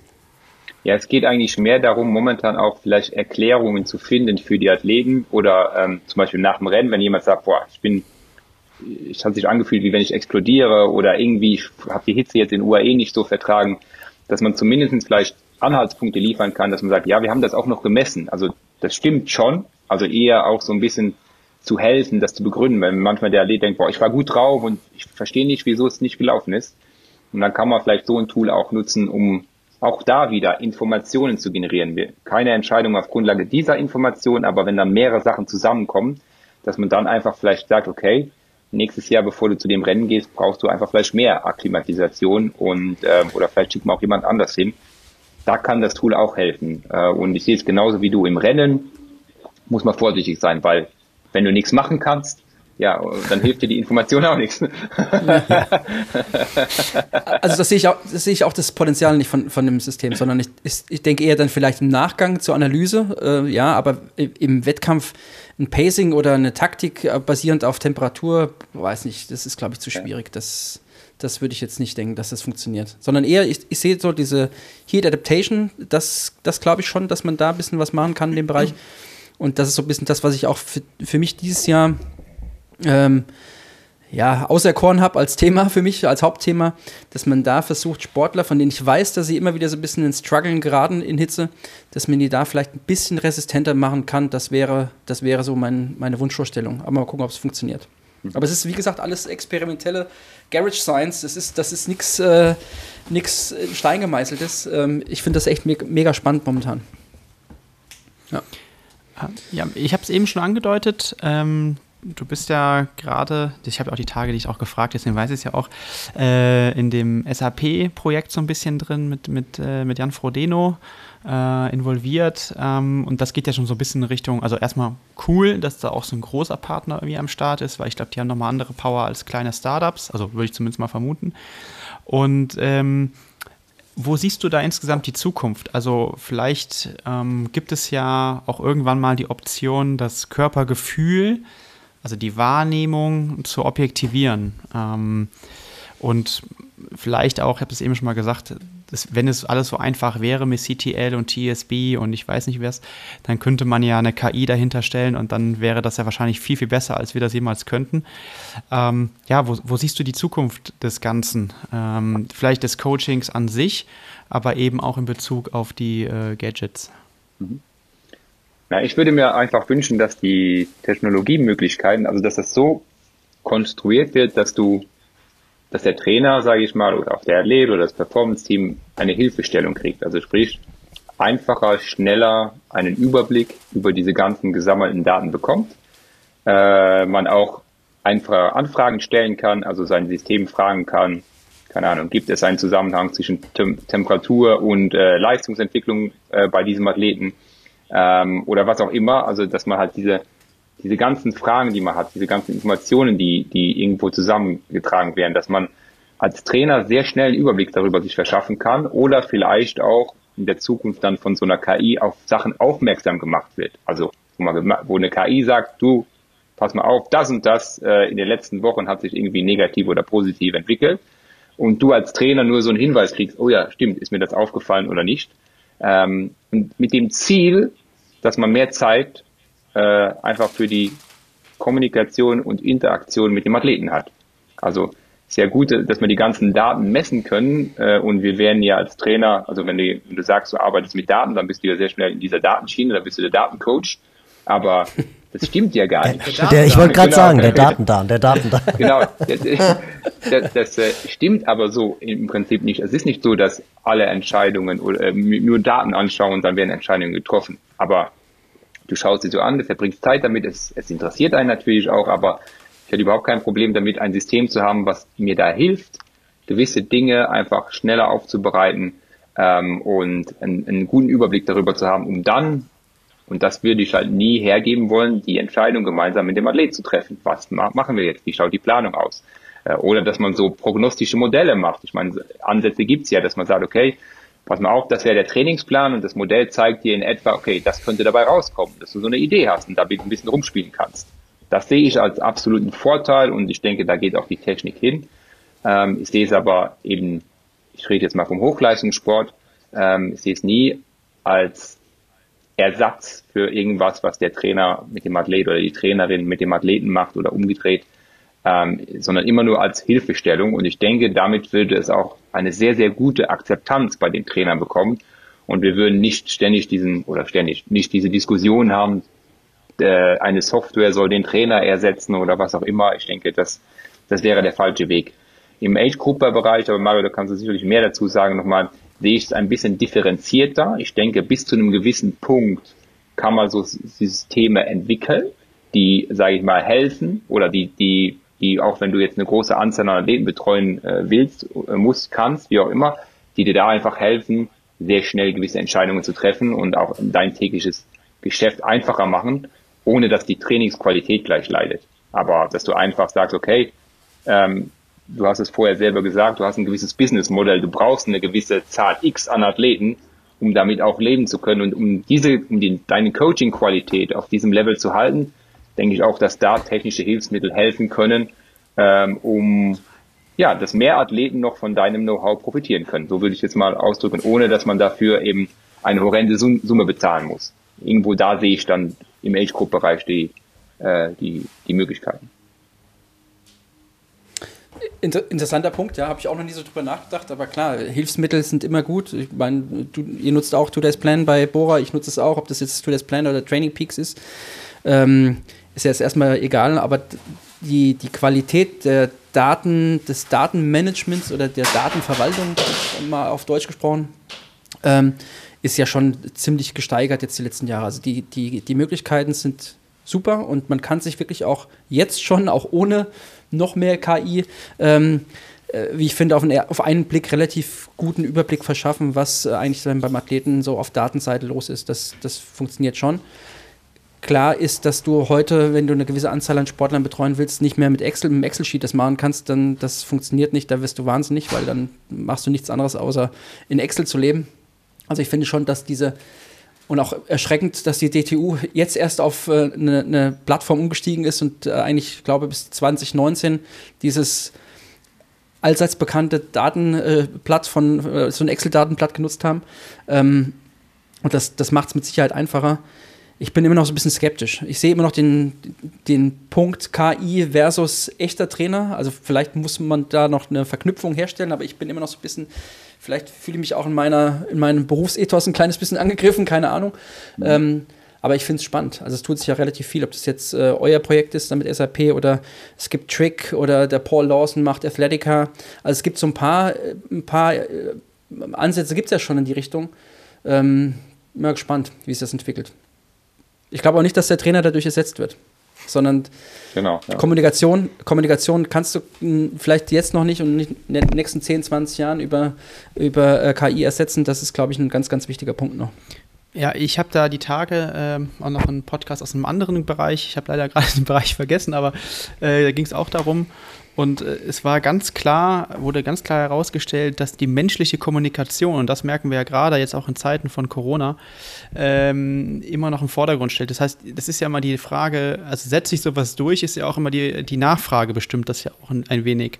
Und wenn Athleten immer oder weiterhin auch darauf bedacht sind, eine, eine menschliche Beziehung zu einem Trainer auf einer professionellen Ebene natürlich aufzubauen und da auch menschliches Feedback zu bekommen, dann, ähm, und das ist vermutlich so, dann ist, kann eine KI sicherlich sinnvolle Ergänzung sein, aber eben nie ergänzen. Auf der anderen Seite ähm, glaube ich auch, und das sehen wir auch grundsätzlich in der Gesellschaft, dass so eine Demokratisierung des Wissens oder ja von, von Inhalten dazu führt, dass, dass Athleten auch mehr wissen und auch mündiger werden vielleicht, auch in, auf dieser Schiene, nicht nur mündiger von Entscheidungen in der, in, im Wettkampf, sondern eben auch äh, befähigt werden, Entscheidungen mitzutragen im Training, also einfach kompetenter werden, auch da vielleicht und auch Feedback noch besser geben können. Ich glaube, das, das, das sieht man schon an vielen Punkten oder an vielen Stellen. Ist halt immer so die Frage, ne? Ich glaube, auf der anderen Seite darf, kann sowas auch eben nicht ersetzen, äh, eine langfristige Trainerausbildung oder sehr viel Erfahrung. Das merke ich halt auch manchmal, dass dann, wenn neue Dinge aufkommen, dass dann Athleten auch sehr schnell ähm, Dinge interpretieren, die ja so nicht, wenn ich es mal vorsichtig äh, formulieren sollte, äh, nicht zu interpretieren sind. Hatten wir ja beim letzten Mal schon mit Signalkaskaden und so weiter. Ja, das stimmt. Ja, und ich merke ich es jetzt auch ganz konkret, um das auch mal äh, quasi rund zu machen. Jetzt hier, ich bin ja auf Fuerteventura und es ist das erste Triathlon-Training-Camp von Hannes Hawaitus 2021 und natürlich hat man auch, also habe auch ich ein bisschen dieses Travel-Shaming gehabt und habe gedacht, musst du in der jetzigen Zeit reisen, um irgendwie Altersklassenathleten zu trainieren. Hier sind auch äh, Profiathleten von mir, das ist eine andere Geschichte. Aber wenn du dann mal in diese Gesichter schaust, nach dem ersten Trainingstag, du siehst wieder diese Begeisterung am Beckenrand, du siehst nach dem ersten Belastungsblock diese Müdigkeit, dieses Erleben des Athleten mit der Natur, äh, auch mal ganz klar auch sich mal selber wieder zu spüren. Und du siehst als Trainer dann diese Zusammenarbeit mit den Athleten ähm, und wie du auf die Athleten eingehen kannst, wie du die Athleten in der Situation noch pushen kannst, äh, die anleiten kannst, sich zurückzunehmen. Ich glaube, dass das nicht durch künstliche Intelligenz zu ersetzen sein wird, eben diesen Spirit zu, ver, zu versprühen und auch die Athleten äh, zu packen. Also insofern glaube ich, Mario, du bist ja auch ein Athlet, der durchaus ein, äh, ein Trainer, der durchaus einen Charakter hat glaube ich nicht, dass man Mario Schmidt-Wendling durch künstliche Intelligenz ersetzen kann. Ich glaube, da brauchst, du, da brauchst du, glaube ich, keine Angst zu haben. Ne, weiß ich nicht. Danke, das nehme ich mal als Kompliment mit, aber. So war es auch gemeint, wer, ja. Wer, wer, wer, weiß, wer weiß, was die Zukunft bringt. Also ich bin auch nicht abgeneigt. Also irgendwann turnt so ein, ein, digitaler Mario auf unserem Bildschirm. Nein. nee, ach Gott. Super Mario, gab es ja schon mal. Ja, ja. Super Mario, Ach, genau. Äh, stimmt, den gab es mal, genau. Aber das habe ich ja noch nie gehört. genau. Ja, ja, ja, es driftet jetzt ab. Sorry. Das ich, Niveau steigt nicht. Ich, ich habe noch ein, eine Frage äh, an den Dan. Ja? Ich, nee, also ich habe ich hab unzählige Fragen eigentlich, aber wir müssen es ja ein bisschen beschneiden irgendwo. Thema Ernährung ist ja auch ein ganz wichtiger Punkt, wird ja auch immer mehr, ja, auch in sozialen Medien immer wieder, immer mehr transportiert. Also Stichwort Low Carb, High Fat, Schrägstrich Ketone, Schrägstrich Optimalgewicht. Hast du da irgendeine in, in, Hinweis für uns, den wir mitnehmen können? Habt ihr Erfahrung gemacht mit äh, Low Carb, High Fat jetzt im, im, äh, bei Bora oder auch du mit deinen Triathleten? Funktioniert das, funktioniert das nicht? Es ist manchmal für mich nicht äh, zu durchschauen. Es gibt da so unterschiedliche konträre Meinungen. Ähm, und ähm, ja, ich, ich habe da manchmal den Überblick verloren. Was funktioniert, was funktioniert eben nicht. Ähm, also ich arbeite mit keinem Athleten mit äh, solchen Maßnahmen mit äh, Low Carb, High Fat, ähm, sondern natürlich gibt es mal Einheiten, wo man ähm, die Kohlenhydratzufuhr ähm, einschränkt, also sagt, okay, jetzt nimmst du halt vielleicht mal nur 20 Gramm, 20, 30 Gramm pro Stunde, ähm, das einfach um einen höheren Effekt, äh, sage ich mal, äh, auf die Zelle zu erzielen. Aber ich würde das nicht als Konzept bezeichnen, äh, weil das also machen wir nicht, wie gesagt, weder bei einem Triathleten noch bei einem äh, Radfahrer, ganz im Gegenteil. Äh, wir trainieren die Athleten eher dazu, dass sie in der Lage sind, auch genügend Kohlenhydrate aufzunehmen. Ähm, auch bei den Radfahrern zum Beispiel, äh, dass einfach hohe Mengen an Kohlenhydrate dem Körper zur Verfügung stehen können, um dann auch im richtigen Moment die Energie abrufen zu können, um schneller zu erholen. Und äh, es gibt ja genügend Beispiele, wenn man das in die Gegenrichtung bringt, vor allem im Radsport, wenn du da zu sehr irgendwie auf Low Carb gehst, dass einfach die Energieverfügbarkeit leidet und der Sportler gar nicht mehr in der Lage ist, äh, hohe, äh, hohe Leistungen zu bringen. Im Langstrecken-Triathlon könnte man das vielleicht anders sehen, aber ich bin einfach kein Freund davon, weil ich immer die Gefahr sehe, ähm, dass ähm, angefangen, also wir können jetzt einige Punkte äh, aufzählen, aber der Hauptpunkt auch das Immunsystem einfach sehr stark in Mitleidenschaft gezogen werden kann bei so einer Methode. Und ähm, die ganzen Studien, die es gibt, oder das Prinzip darauf beruht ja auf, auf, auf Zellebene. Aber der Mensch besteht ja mehr aus, also der Mensch besteht aus Zellen, ja, richtig. Aber ähm, wenn ich jetzt eine Anpassung der Mitochondrien habe, es ist ja nicht nur äh, die Mitochondrien, die den Menschen bestimmt, sondern es gibt ja ganz viele andere Dinge im, im, äh, im Körper, die entscheidend sind, unter anderem das Immunsystem. Und ich tue mich da sehr schwer, Athleten ähm, ähm, in so eine Ernährungsstrategie zu bringen, weil ich nicht davon überzeugt bin und auch bis jetzt nie den Anlass hatte, das zu tun. Ähm, wie gesagt, das ist nur punktuell mal, dass man sagt, man, man will eine, eine, eine kurzfristige Reduzierung der Laktatbildungsrate erzielen, man will einen höheren Reiz bei einer Ausdauereinheit nochmal geben, ähm, man will die, die, die Ökonomie äh, etwas erhöhen. Äh, über einen kurzen Zeitraum würde ich diese Einheiten dann einsetzen, aber ansonsten halte ich momentan, Stand heute, äh, so Sachen können sich ja ändern, äh, aber Stand heute halte ich äh, nicht viel davon, sondern sehe es eher als Risiko und muss sagen, dass ich eher andersrum das beobachtet habe, wenn ich Athleten davon überzeugt habe, dass sie anders agieren, also davon wegkommen und, äh, sage ich mal, den Fokus eher darauf zu setzen, dass Speicher voll sind für die intensiven Einheiten, dass äh, insgesamt in der Ernährung die Kohlenhydrate wieder eine normale Rolle spielen. Ich sage jetzt gar nicht eine übergeordnete Rolle, aber eine normale Rolle spielen mhm. dass es da zu Leistungsexplosionen kam ähm, und da alleine schon deutlich mehr Leistung generiert wurde. Ähm, vor allem auch im Frauenbereich ähm, sehe ich das auch so. Und äh, von dem her arbeiten wir damit nicht und auch weder im Triathlon noch im Radsport.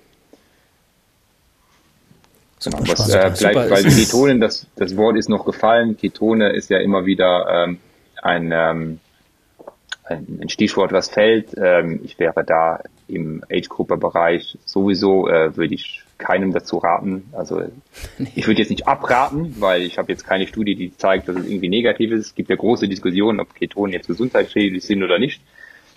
Bis jetzt ist das nirgendwo erwiesen, aber ich würde zumindest auch keinem dazu raten. Und im Hochleistungssport momentan schauen die Tendenzen ja eher dazu äh, so aus, wie wenn es für die Regeneration sinnvoll wäre, dass man es einsetzen kann. Aber ich glaube, da wird es über die nächsten Jahre immer mal wieder Aussagen geben. Wir sind da, ähm, wir sind da nicht skeptisch, sondern wir beobachten die Entwicklungen. Wir haben auch Ketone schon benutzt. Ähm, das ist auch kein Geheimnis. Ähm, aber wir sehen es jetzt weniger in der Belastung als vielmehr eher, äh, als eher danach als, als, als Regenerationsmöglichkeit. Äh, ähm, aber wir nutzen Ketone nicht über die ganze Saison, sondern wenn, haben wir es in der Vergangenheit punktuell eingesetzt. Und jetzt in der Saison werden wir einfach mal schauen, wie so die, die Entwicklungen auch sind, auch äh, ja, was so die Empfehlungen äh, angeht. Spannend, auch experimentelles Thema, immer noch. Ja. Definitiv, ja, definitiv. Also ich habe halt grundsätzlich, ich bin kein Freund davon, von wir nehmen was und dann werden wir besser. Also ich wehre mich extremst gegen diesen Gedanken. Und äh, ich würde mich einfach so freuen, wenn morgen eine Studie rauskommen würde, die einfach sagen würde, Ketone bringt überhaupt nichts, äh, können wir gleich in die Tonne schmeißen, das Thema kann man streichen. würde mich wirklich sehr freuen. sehr, sehr gut, sehr gut, sehr gut. Ja, das ist meine Aussage, Dan. Das ist so noch nie gehört von dir. Gar nicht schlecht, ja.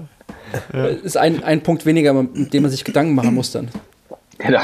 Von daher, ja, genau, genau. Freut, freut deine Frau, dass du dann abends mehr Zeit hast. Richtig. ja, ja, ja, super.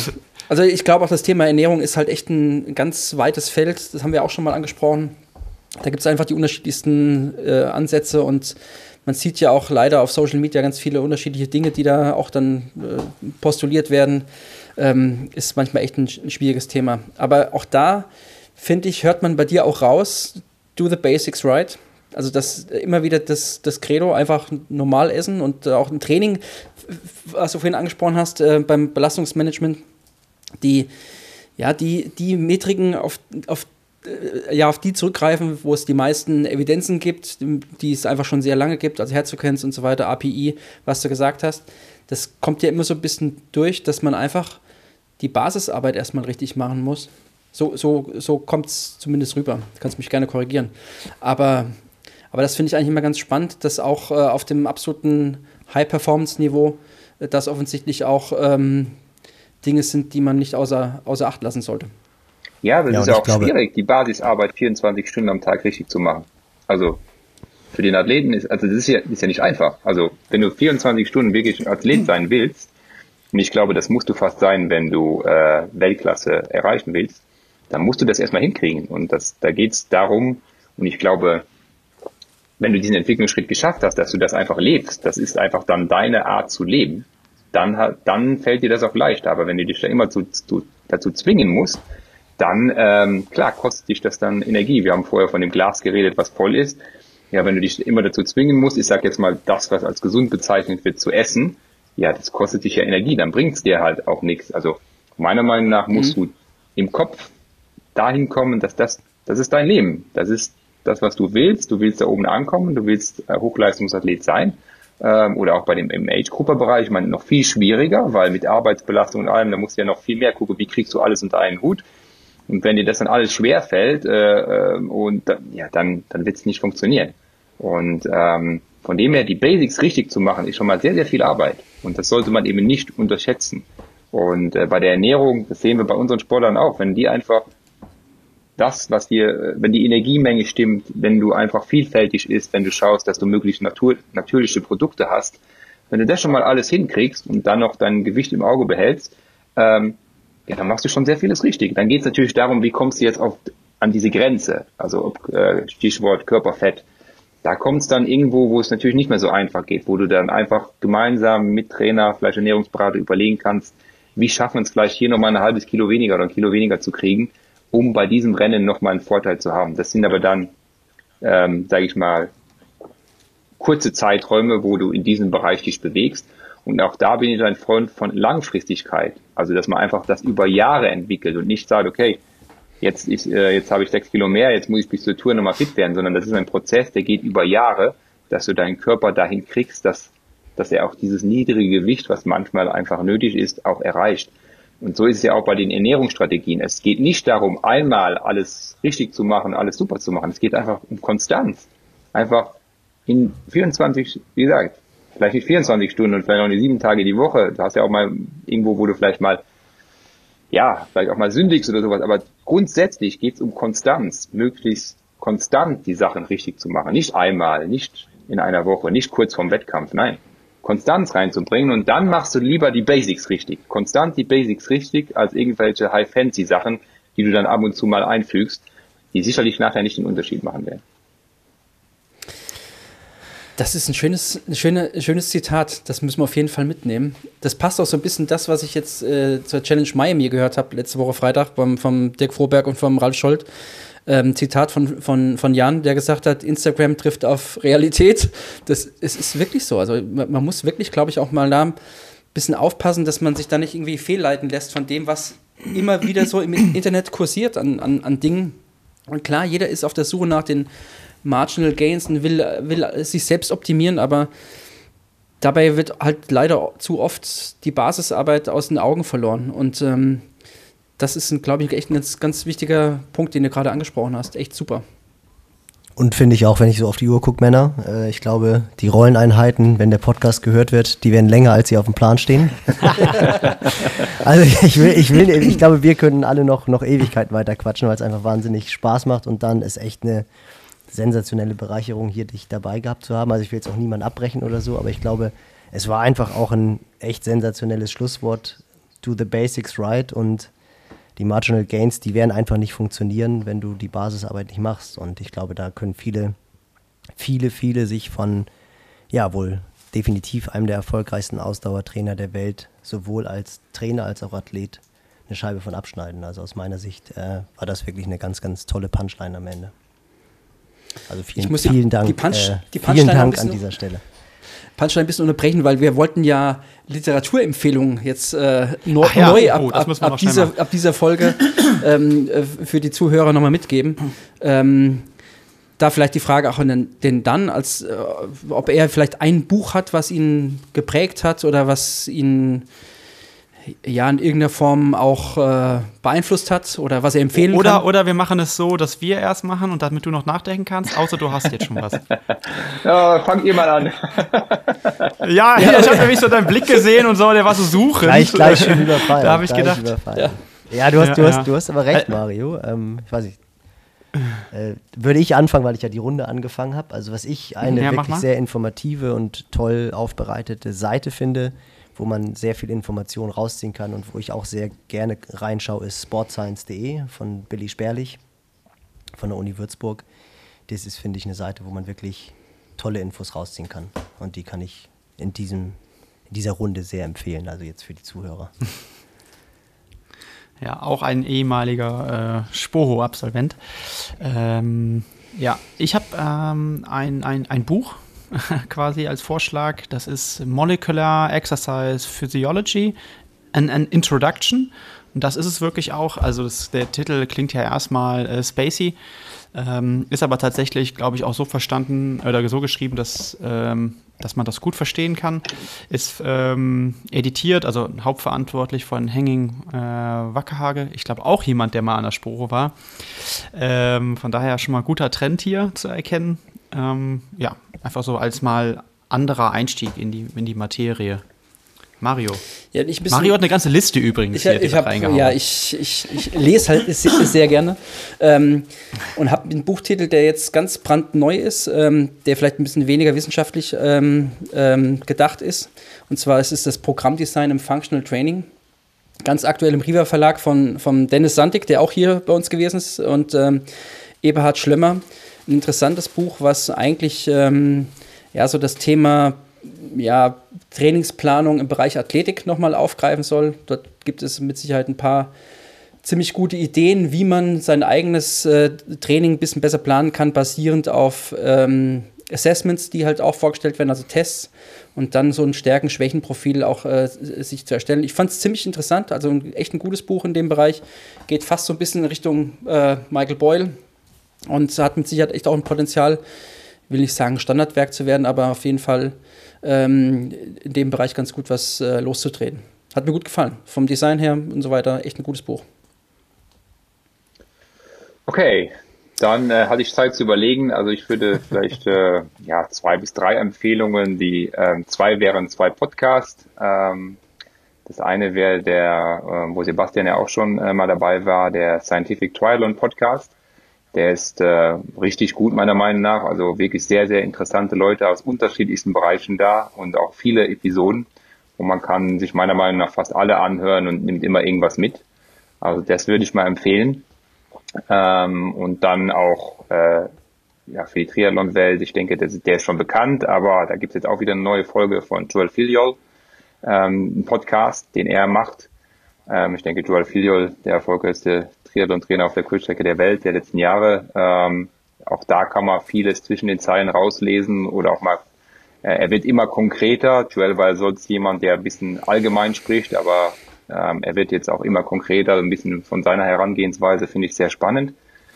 Und äh, ja, Ja, darf ich da ganz kurz einhaken? Ja. Ähm, ha habt ihr schon euch diese PDFs von ihm mal angeschaut? Hat sich, Mario hat bestimmt schon eins gekauft.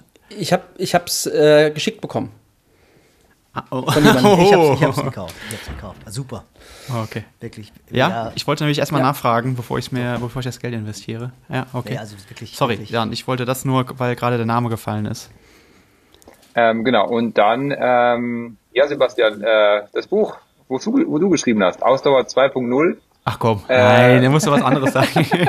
nee, nee, ich sage auch gleich wieso. Ähm, wir, das Thema Sauerstoffaufnahme, Laktatbildungsrate, ich meine, es gibt eure, es gibt ja auch euren euren YouTube-Channel dazu, aber manchmal, wenn Leute einfach mal wissen wollen, um was geht's da, was, wie sind denn die Zusammenhänge, ich finde das wirklich gut. Das ist kurz, bündig, da stehen die Informationen drin. Und es gibt einfach wenig Bücher, die man empfehlen kann, wo auf das Wesentliche erstmal reduziert sind. Das muss man mal so sagen auf dem Markt. Es gibt nicht viel. Ähm, und mir wird auch kein anderes einfallen, was diese Thematik so, ähm, ich sag jetzt mal, gut und äh, verständlich darstellt. Und deshalb würde ich das auch empfehlen wollen. Äh, und von da kann man ja weitergehen. Also das ist für mich dann so eine, eine Basis, wo man sagt, ah, okay, da öffnet sich eine neue Welt und dann kann ja jeder nochmal weiter gucken, in welche Richtung er sich noch mhm. tiefer einlesen will. Aber ähm, finde ich äh, sehr gut geschrieben und äh, deshalb auch für die Zuhörer, denke ich, äh, sehr spannend. Ja, vielen lieben Dank. Das ehrt mich natürlich sehr und äh, das war ja auch das Ziel damals, das Thema einfach mal auf neue Beine zu stellen und mal so eine Perspektive zu geben, wo die Reise hingehen kann. Äh, wir planen auch immer noch eine zweite Auflage, auch mal gebunden, aber ja, äh, einzig es fehlt die Zeit. Ja, das ist halt immer so und es soll es ja auch wirklich besser werden als die erste Auflage und äh, ja. Ja, wir schauen ja schon mit den Hufen bei Marios Buch, was jetzt hoffentlich ja bald erscheint.